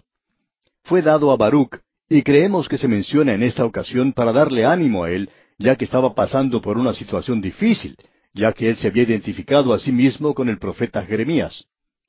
Aquí tenemos pues la profecía en el capítulo 45, los primeros tres versículos. Palabra que habló el profeta Jeremías a Baruch, hijo de Nerías, cuando escribía en el libro estas palabras de boca de Jeremías, en el año cuarto de Joacim, hijo de Josías, rey de Judá, diciendo, Así ha dicho Jehová, Dios de Israel, a ti, oh Baruch. Tú dijiste, Ay de mí ahora, porque ha añadido Jehová tristeza a mi dolor. Fatigado estoy de gemir y no he hallado descanso. Las cosas iban mal durante el reino de Joacim, pero eso era nada comparado con lo que iba a suceder después. Más adelante era cuando iban a tener lugar las cosas malas para él. Así es que Jeremías le da a él esta profecía en esta ocasión para darle ánimo, y aquí la tenemos en el versículo cuatro. Así le dirás, ha dicho Jehová, he aquí que yo destruyo a los que edifiqué, y arranco a los que planté, y a toda esta tierra. Él quería que Baruch supiera lo que estaba ocurriendo allí, que Dios era el responsable por esto y que Él tomaba a su cargo toda la responsabilidad. Por tanto, Baruch puede seguir con este programa. Y luego en el versículo cinco leemos, ¿Y tú buscas para ti grandezas? No las busques, porque he aquí que yo traigo mal sobre toda carne, ha dicho Jehová, pero a ti te daré tu vida por botín en todos los lugares a donde fueres. Creemos que lo que Jeremías está aclarando para este joven Baruch es que él no debería esperar, en este período de la historia de la nación, no debería esperar llegar a ocupar una posición alta para sí mismo. Estos eran tiempos malos, y si él lograba salvar su vida, y aquí Dios dice que él tiene la intención de ayudarle a pasar a través de todo esto, que eso sería suficiente. Y esto aparentemente le dio gran ánimo a este joven Baruch, a este amigo y ayudante de Jeremías. Ahora estos hombres habían sido llevados a Egipto en contra de su propia voluntad. Al mismo tiempo usted recordará que Jeremías les estaba advirtiendo que no fueran a ese lugar, que ellos estaban cometiendo una gran equivocación al hacer eso. Así es que Jeremías estaba, por así decirlo, leyendo los pensamientos de ellos, porque eso era exactamente lo que ellos estaban pensando hacer. Y en este instante queremos mencionar lo que se dijo allá en el capítulo 42, versículo 13 de este libro de Jeremías. Mas si dijereis, no moraremos en esta tierra, no obedeciendo así a la voz de Jehová vuestro Dios? Vemos aquí que dice, mas si dijereis, no moraremos en esta tierra, no obedeciendo así a la voz de Jehová vuestro Dios. Eso es exactamente lo que ellos dijeron, y esa es la razón por la cual ellos fueron a la tierra de Egipto.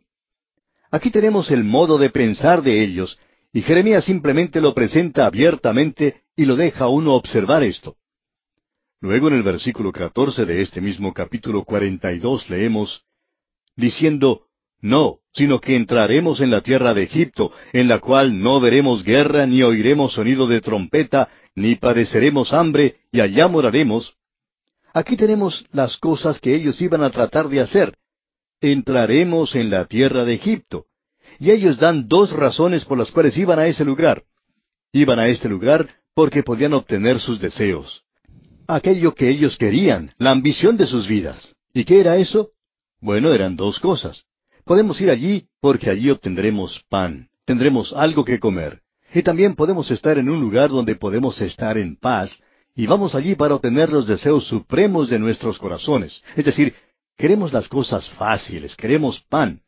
Ellos tenían un deseo degenerado. Ellos estaban codiciando aquello que era el resultado de la desintegración y del deterioro y de la disolución de la nación de Israel, de lo cual ellos eran parte.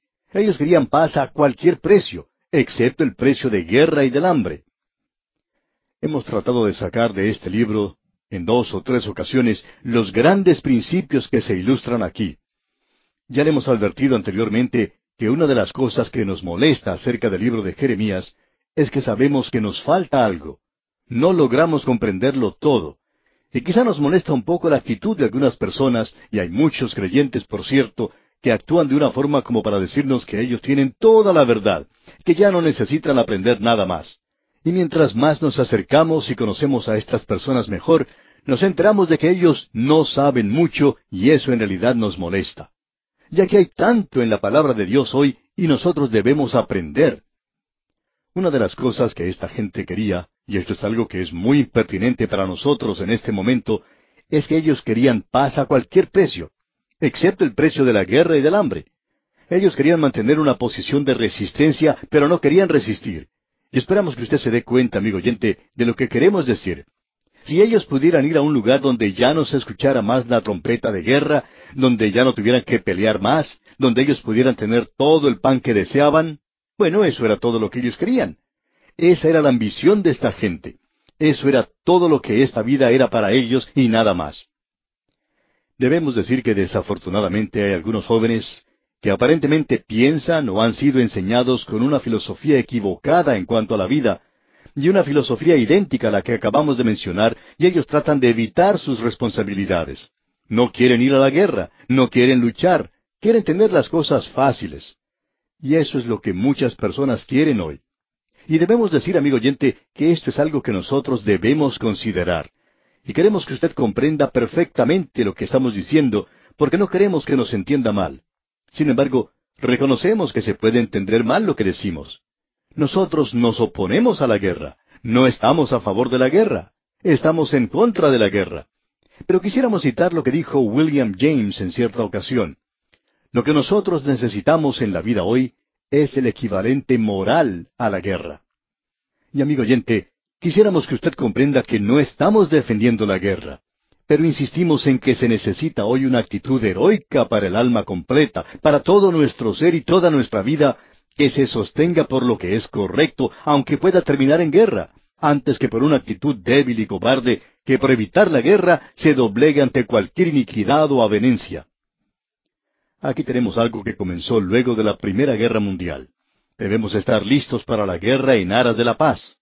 Y por esa razón se luchó en la Primera Guerra Mundial para que el mundo fuera más seguro para la democracia. Y lo mismo ocurrió con la Segunda Guerra Mundial.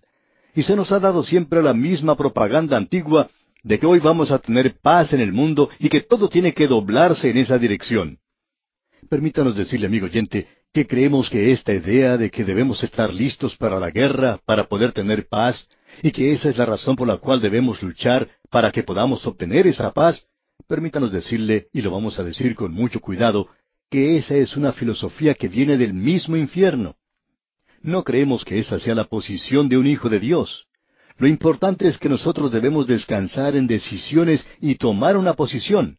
No decir que eso puede o va a hacer paz o guerra, sino que debemos tomar una posición por aquello que es justo, correcto, aquello que es verdadero y lo que revela el amor. Y si llega la guerra, debemos confiar en que Dios no va a estar del lado de los grandes batallones o de los grandes ejércitos, como dijo Napoleón, sino del lado de la verdad y de la justicia. Y esa es la posición que debemos tener hoy. Y cualquier otra posición hará que nuestras naciones se rindan. Eso creemos nosotros es lo que es importante. Durante la Primera Guerra Mundial se le preguntó a Robert Dale, ¿Cree usted en la paz a cualquier precio? A lo cual él respondió, por cierto que sí, y aún hasta el precio de la guerra. Ahora esperamos no ser malentendidos cuando mencionamos personas como estas.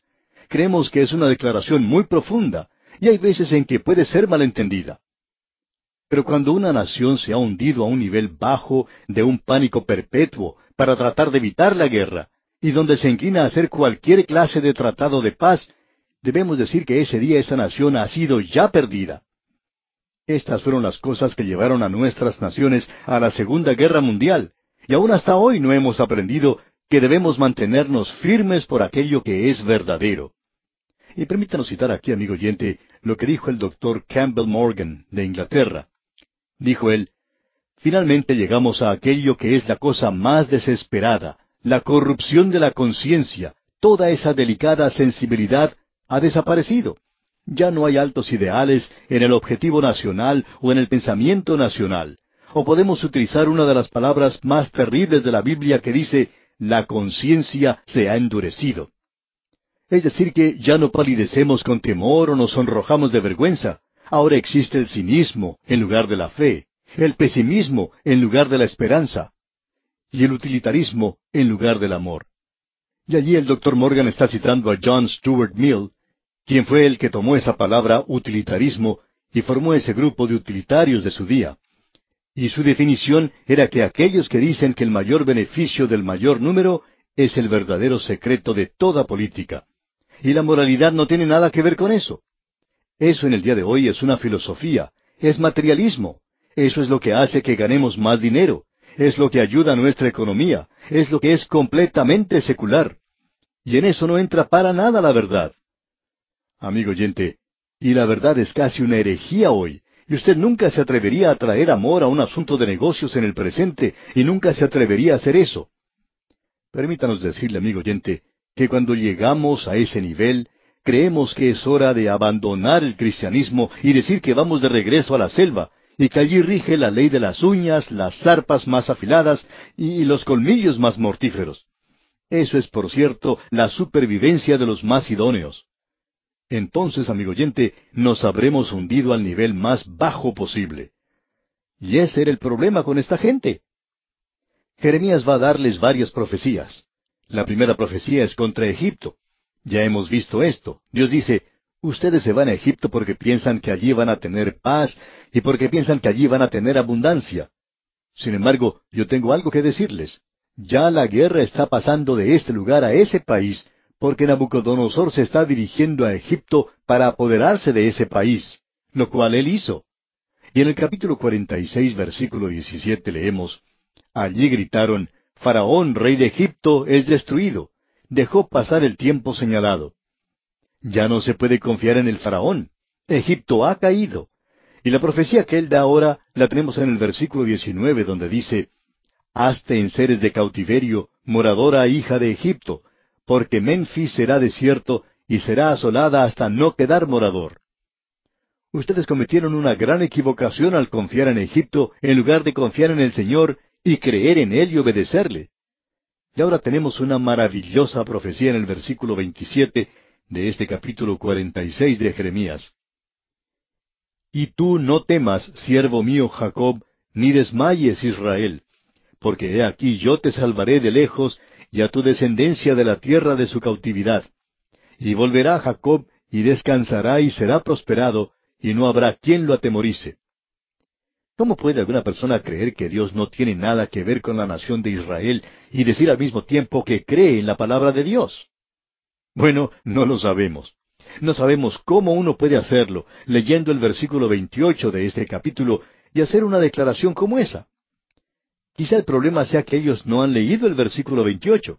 Entonces lo vamos a leer ahora mismo, versículo 28 del capítulo 46 de Jeremías. Tú, siervo mío Jacob, no temas, dice Jehová, porque yo estoy contigo, porque destruiré a todas las naciones entre las cuales te he dispersado.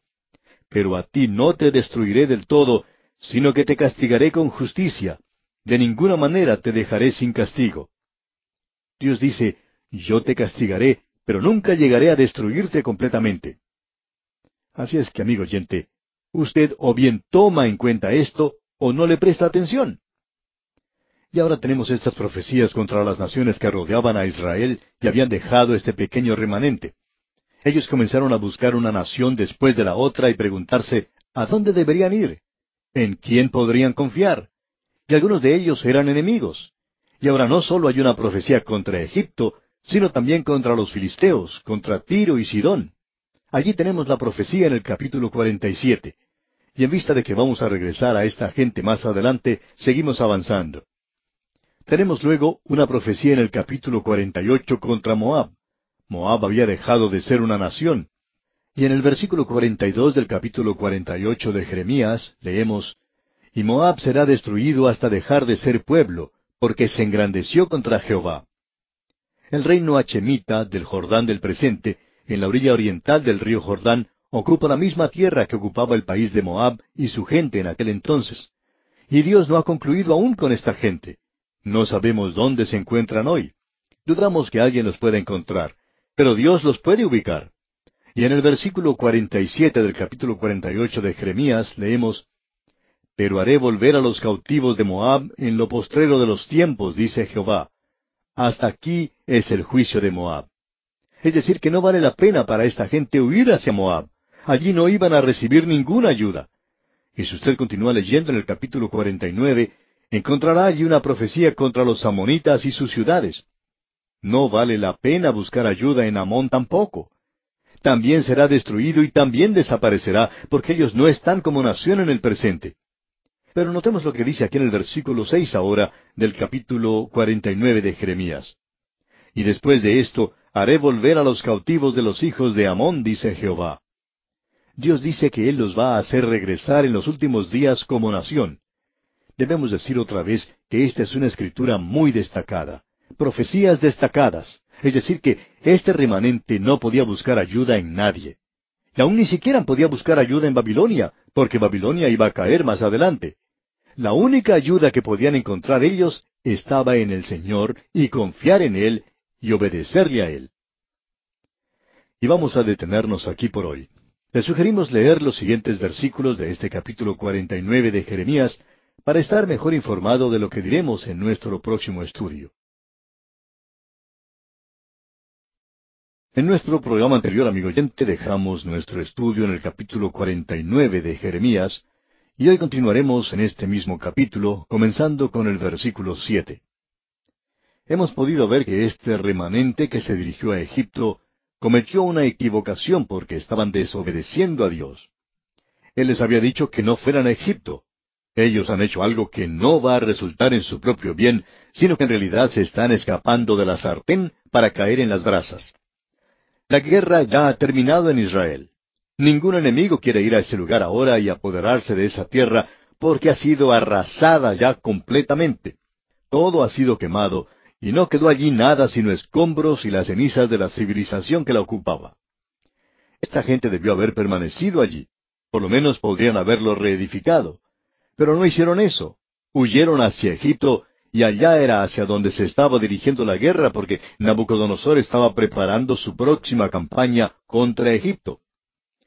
Luego él se apoderó de ese país y cuando él hizo eso, entonces se apoderó de esta gente nuevamente. Esta era la segunda vez que él los capturaba y ellos sufrieron mucho. Ellos pensaban que se estaban escapando de la guerra, pensaban que iban a un lugar donde podrían obtener mucho que comer de lo único que se estaban preocupando era de su estómago y de su seguridad.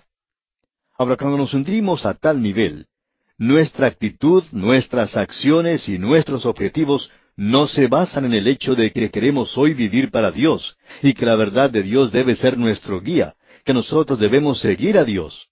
Cuando nos alejamos de todo esto, entonces, amigo oyente, nos hemos hundido a tal nivel que no nos dará ninguna clase de paz y tampoco traerá la abundancia para nosotros. Esa ha sido la experiencia a través de toda la historia. La historia nos enseña eso. Es una gran lección. Estos grandes principios están aquí en este libro. Hemos tratado de destacar unos pocos de ellos, pero permítanos ser muy francos con usted, amigo oyente. Nos sentimos como que hemos estado parados al margen de las cosas aquí, y que en realidad no hemos podido entrar a considerar algunas de las grandes verdades que Dios tiene aquí para nosotros. Y llegamos ahora a la profecía contra Edom. El profeta ha mostrado que ellos no podían tener ninguna esperanza o ayuda de ninguna nación alrededor de ellos, porque Dios los está juzgando a ellos también, no solamente a Israel. Ahora Edom, en una manera en particular aquí, probablemente ocupa un poco más de espacio que cualquiera otra nación, con excepción de Egipto y Babilonia. Y Edom, como usted recordará, estaba emparentado con Israel. Esaú y Jacob eran hermanos. De estos dos nacieron dos naciones. Edom salió de Esaú, y ellos no habían mantenido una relación muy amigable a través de los años. Pero Edom ha llegado a ser una gran nación, porque usted recuerda que Dios había dicho que esto iba a ocurrir que Edom llegaría a ser una gran nación. En el versículo siete de este capítulo cuarenta y nueve leemos acerca de Edom. Así ha dicho Jehová de los ejércitos. ¿No hay más sabiduría en Temán? ¿Se ha acabado el consejo en los sabios? ¿Se corrompió su sabiduría? Como hemos dicho, Edom era una tierra habitada por los descendientes de Esaú. Esta tierra se extendía en forma rectangular desde el mar muerto y el arroyo de Seret en el norte hasta Elad y Esión Geber por el Golfo de Acaba. Y en el día de hoy se denomina Arabá a la parte del Mar Muerto y el Golfo de Acaba. Así es que vemos que Edom va a recibir el juicio de Dios, y ellos habían llegado a ser una gran nación. Ellos habían provisto consejeros a las otras naciones. Edom en realidad era un lugar que actuaba como depositario de las grandes naciones debido a la ciudad de Petra. Podríamos decir que Babilonia tenía allí una cuenta bancaria. Igualmente Egipto tenía allí su cuenta. Ese era un lugar donde ellos podían guardar sus tesoros y sentirse seguros porque solo había una pequeña entrada a ese lugar y solo se podía bajar a la ciudad por ese punto. Esta ciudad había sido labrada de la roca misma y estaba rodeada de roca. Era un lugar tremendo verdaderamente. Ahora Dios va a quitar toda esa grandeza que esta gente disfrutaba. Y la grandeza de ellos dependía en gran parte en las naciones que la rodeaban. Y en el versículo trece ahora del capítulo cuarenta y nueve de Jeremías leemos Porque por mí he jurado, dice Jehová, que asolamiento, oprobio, soledad y maldición será Bosra, y todas sus ciudades serán desolaciones perpetuas. Aquí se menciona a Bosra, y esta es Edom y Petra. Este lugar no se encuentra habitado hoy, aun cuando allí hay una ciudad construida. Ahora, si usted está buscando un apartamento, pues le podemos decir que allí puede tener uno, y usted puede obtenerlo sin tener que pagar alquiler.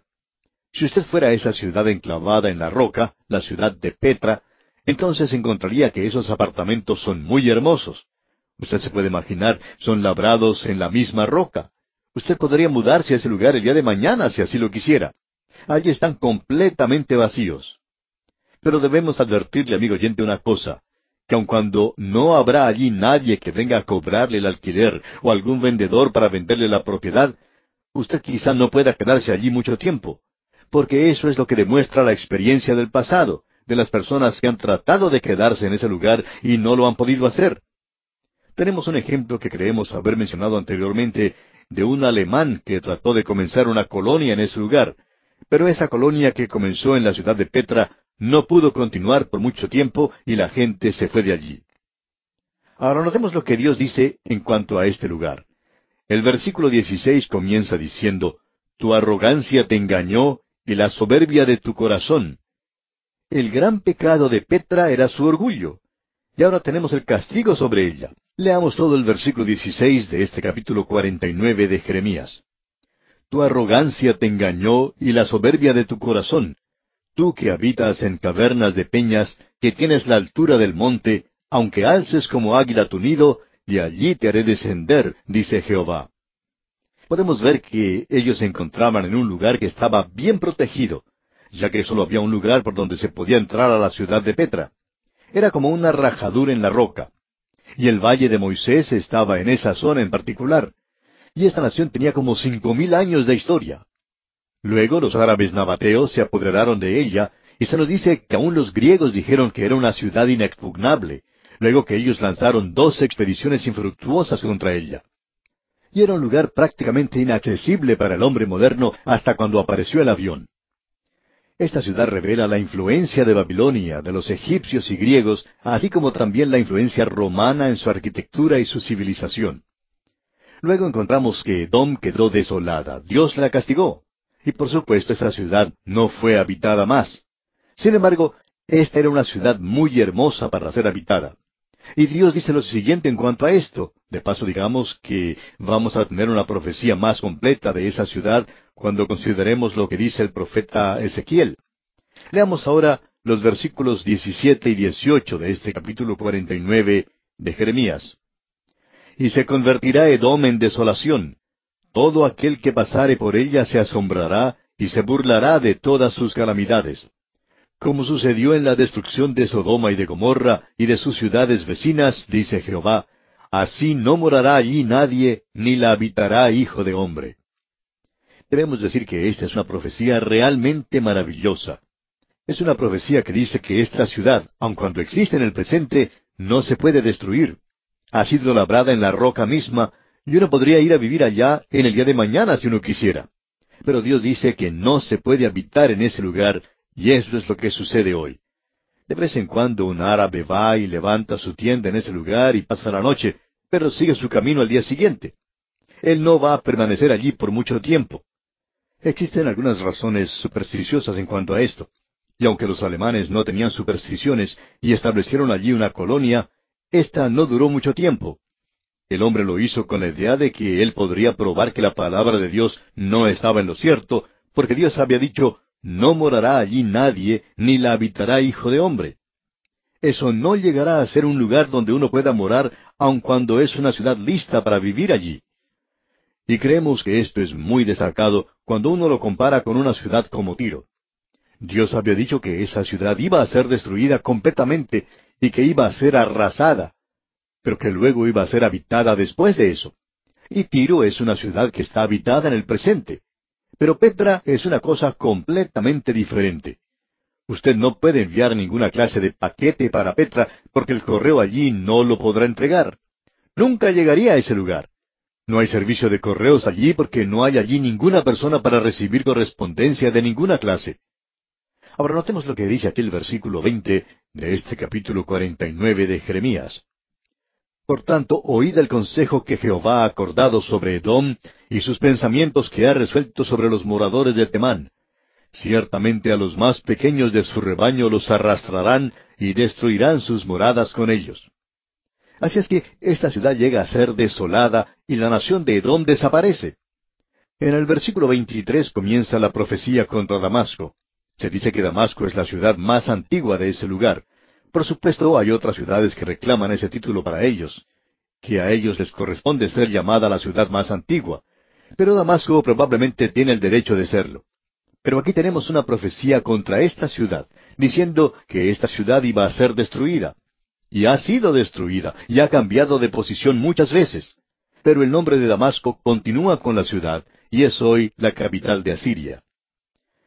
Tenemos ahora profecías contra dos lugares muy prósperos, aun cuando conocemos muy poco en cuanto a ellos.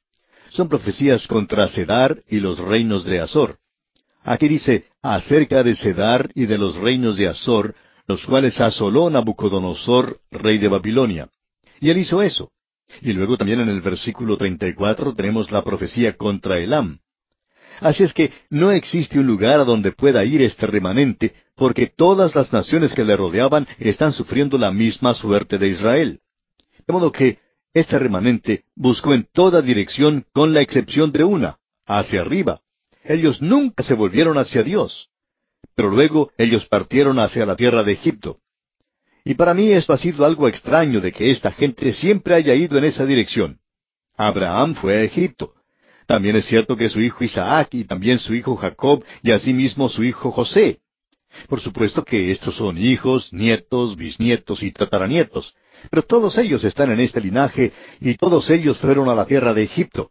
Allí fue donde llegaron a parar. Entonces encontramos que la nación de Israel una y otra vez hizo la paz con Egipto y podemos decir que aún en el presente están teniendo problemas con ellos. Ahora en los capítulos 50 y 51 encontramos una profecía contra la nación que en ese momento era la nación más grande del mundo. Fue el primer gran poder mundial y esta nación va a ser destruida. El castigo llegará sobre esta nación. Y vamos a destacar algunos puntos sobresalientes nada más. En el capítulo 50, en el primer versículo leemos, palabra que habló Jehová contra Babilonia, contra la tierra de los caldeos, por medio del profeta Jeremías. Hasta este instante parecería que Israel iba a desaparecer y que Babilonia iba a continuar. Pero Dios dice que Babilonia va a ser destruida. Y en el versículo cuatro de este mismo capítulo cincuenta leemos, En aquellos días y en aquel tiempo, dice Jehová, vendrán los hijos de Israel, ellos y los hijos de Judá juntamente, e irán andando y llorando y buscarán a Jehová su Dios. Esto es algo que continúa hasta el futuro. Preguntarán por el camino de Sión, y ellos van a regresar allí, y Dios dice que Él tiene la intención de destruir a Babilonia. Ahora en el versículo nueve leemos, Porque yo levanto y hago subir contra Babilonia reunión de grandes pueblos de la tierra del norte. Desde allí se prepararán contra ella y será tomada. Sus flechas son como de valiente diestro que no volverá vacío. Los medos y los persas llegaron y los destruyeron. Fue una maniobra muy inteligente la que hizo ese general Gobrías cuando se apoderó de esta gente y él los tomó prisioneros. Esta es una declaración realmente tremenda, que los medos y los persas iban a destruir a Babilonia. Y en el versículo trece de este capítulo cincuenta leemos, Por la ira de Jehová no será habitada, sino será asolada toda ella, todo hombre que pasare por Babilonia se asombrará y se burlará de sus calamidades. Esa profecía fue cumplida literalmente. Ahora los versículos 17 y 18 de este mismo capítulo 50 nos dicen, Rebaño descarriado es Israel, leones lo dispersaron, el rey de Asiria lo devoró primero, Nabucodonosor, rey de Babilonia, lo deshuesó después. Por tanto, así ha dicho Jehová de los ejércitos, Dios de Israel. Yo castigo al rey de Babilonia y a su tierra como castigué al rey de Asiria. Dios castigará a Babilonia. Y ahora se nos dice que ese juicio, ese castigo, llegará en el futuro y que será una destrucción completa. Y leamos el versículo 26. Venid contra ella desde el extremo de la tierra, a abrir sus almacenes, convertidla en montón de ruinas y destruidla, que no le quede nada. Y usted puede ver lo que quedó de Babilonia en el día de hoy. Solo es un montón de ruinas. Fue destruida completamente. Y ahora encontramos en el versículo 28 el informe de la destrucción de Babilonia que es anunciado en Sión. Leamos el versículo 28. Voz de los que huyen y escapan de la tierra de Babilonia, para dar en Sión las nuevas de la retribución de Jehová nuestro Dios, de la venganza de su templo. Y esa destrucción se compara con la destrucción de Sodoma y Gomorra. Y si usted lee los versículos 38 al 40 aquí, algo que nosotros no vamos a hacer por ahora, pero usted verá que eso es muy cierto. En el versículo 42 se menciona lo que Gobrías el Medo hizo cuando entró en esa ciudad, y veremos eso más adelante. Leamos pues el versículo 42. Arco y lanza manejarán, serán crueles y no tendrán compasión. Su voz rugirá como el mar, y montarán sobre caballos, se prepararán contra ti como hombres a pelea, oh hija de Babilonia. Y llegará a ser destruida. Y en el capítulo 51, él continúa con esa profecía contra Babilonia. Babilonia va a ser destruida de pronto. Eso lo veremos cuando estudiemos el capítulo 5 de Daniel. Ahora, en el versículo 5 del capítulo 51 de Jeremías, leemos, Porque Israel y Judá no han enviudado de su Dios, Jehová de los ejércitos, aunque su tierra fue llena de pecado contra el Santo de Israel. Y el versículo ocho del mismo capítulo cincuenta y uno dice, En un momento cayó Babilonia y se despedazó. Gemid sobre ella, tomad bálsamo para su dolor, quizás sane. Y eso, por supuesto, fue cumplido literalmente. Y se convirtió en un lugar de desolación perpetua. Dios dice en los versículos veinticinco y veintiséis del capítulo cincuenta y uno, He aquí yo estoy contra ti, oh monte destruidor, dice Jehová, que destruiste toda la tierra, y extenderé mi mano contra ti, y te haré rodar de las peñas, y te reduciré a monte quemado. Y nadie tomará de ti piedra para esquina, ni piedra para cimiento, porque perpetuo asolamiento serás, ha dicho Jehová. Esa es la palabra de Dios en cuanto a Babilonia. Y usted puede observar ese lugar hoy. Y él sigue hablando de eso en los versículos 36 y 37. Por tanto, así ha dicho Jehová, He aquí que yo juzgo tu causa y haré tu venganza, y secaré su mar y haré que su corriente quede seca. Y será Babilonia montones de ruinas, morada de chacales, espanto y burla sin morador. Luego llegamos al capítulo 52, y ya hemos hablado en cuanto a esto, usted recordará cuando estábamos observando la destrucción de Jerusalén bajo el reino de Joacim. Él fue llevado a la cautividad y fue el último del linaje de David, y fue de él que Dios dijo que ninguno del linaje de Conías, Joaquín, ocuparía el trono. Bueno, él murió en Babilonia. Y aquí se nos dice en el capítulo 52, los últimos cuatro versículos, versículos 31 al 34, y sucedió que en el año treinta y siete del cautiverio de Joaquín, rey de Judá, en el mes duodécimo, a los veinticinco días del mes, Evil Merodac, rey de Babilonia, en el año primero de su reinado, alzó la cabeza de Joaquín, rey de Judá, y lo sacó de la cárcel. Y habló con él amigablemente, e hizo poner su trono sobre los tronos de los reyes que estaban con él en Babilonia. Le hizo mudar también los vestidos de prisionero, y comía pan en la mesa del rey siempre todos los días de su vida y continuamente se le daba una ración de parte del rey de Babilonia, cada día durante todos los días de su vida, hasta el día de su muerte. De allí termina el linaje de David a través de Salomón. Ninguno en ese linaje se sentará en el trono de David. Pero tenemos este otro linaje, y ese es el linaje de Natán, otro hijo de David, y María vino de ese linaje. Jesucristo vino de ese linaje. Y esa es la razón por la cual esto se menciona aquí al final del libro de Jeremías. Y bien, amigo oyente, concluimos así nuestro estudio de este libro del profeta Jeremías, y esperamos que cada capítulo de este libro haya sido de mucha bendición en su vida de relación con el Señor.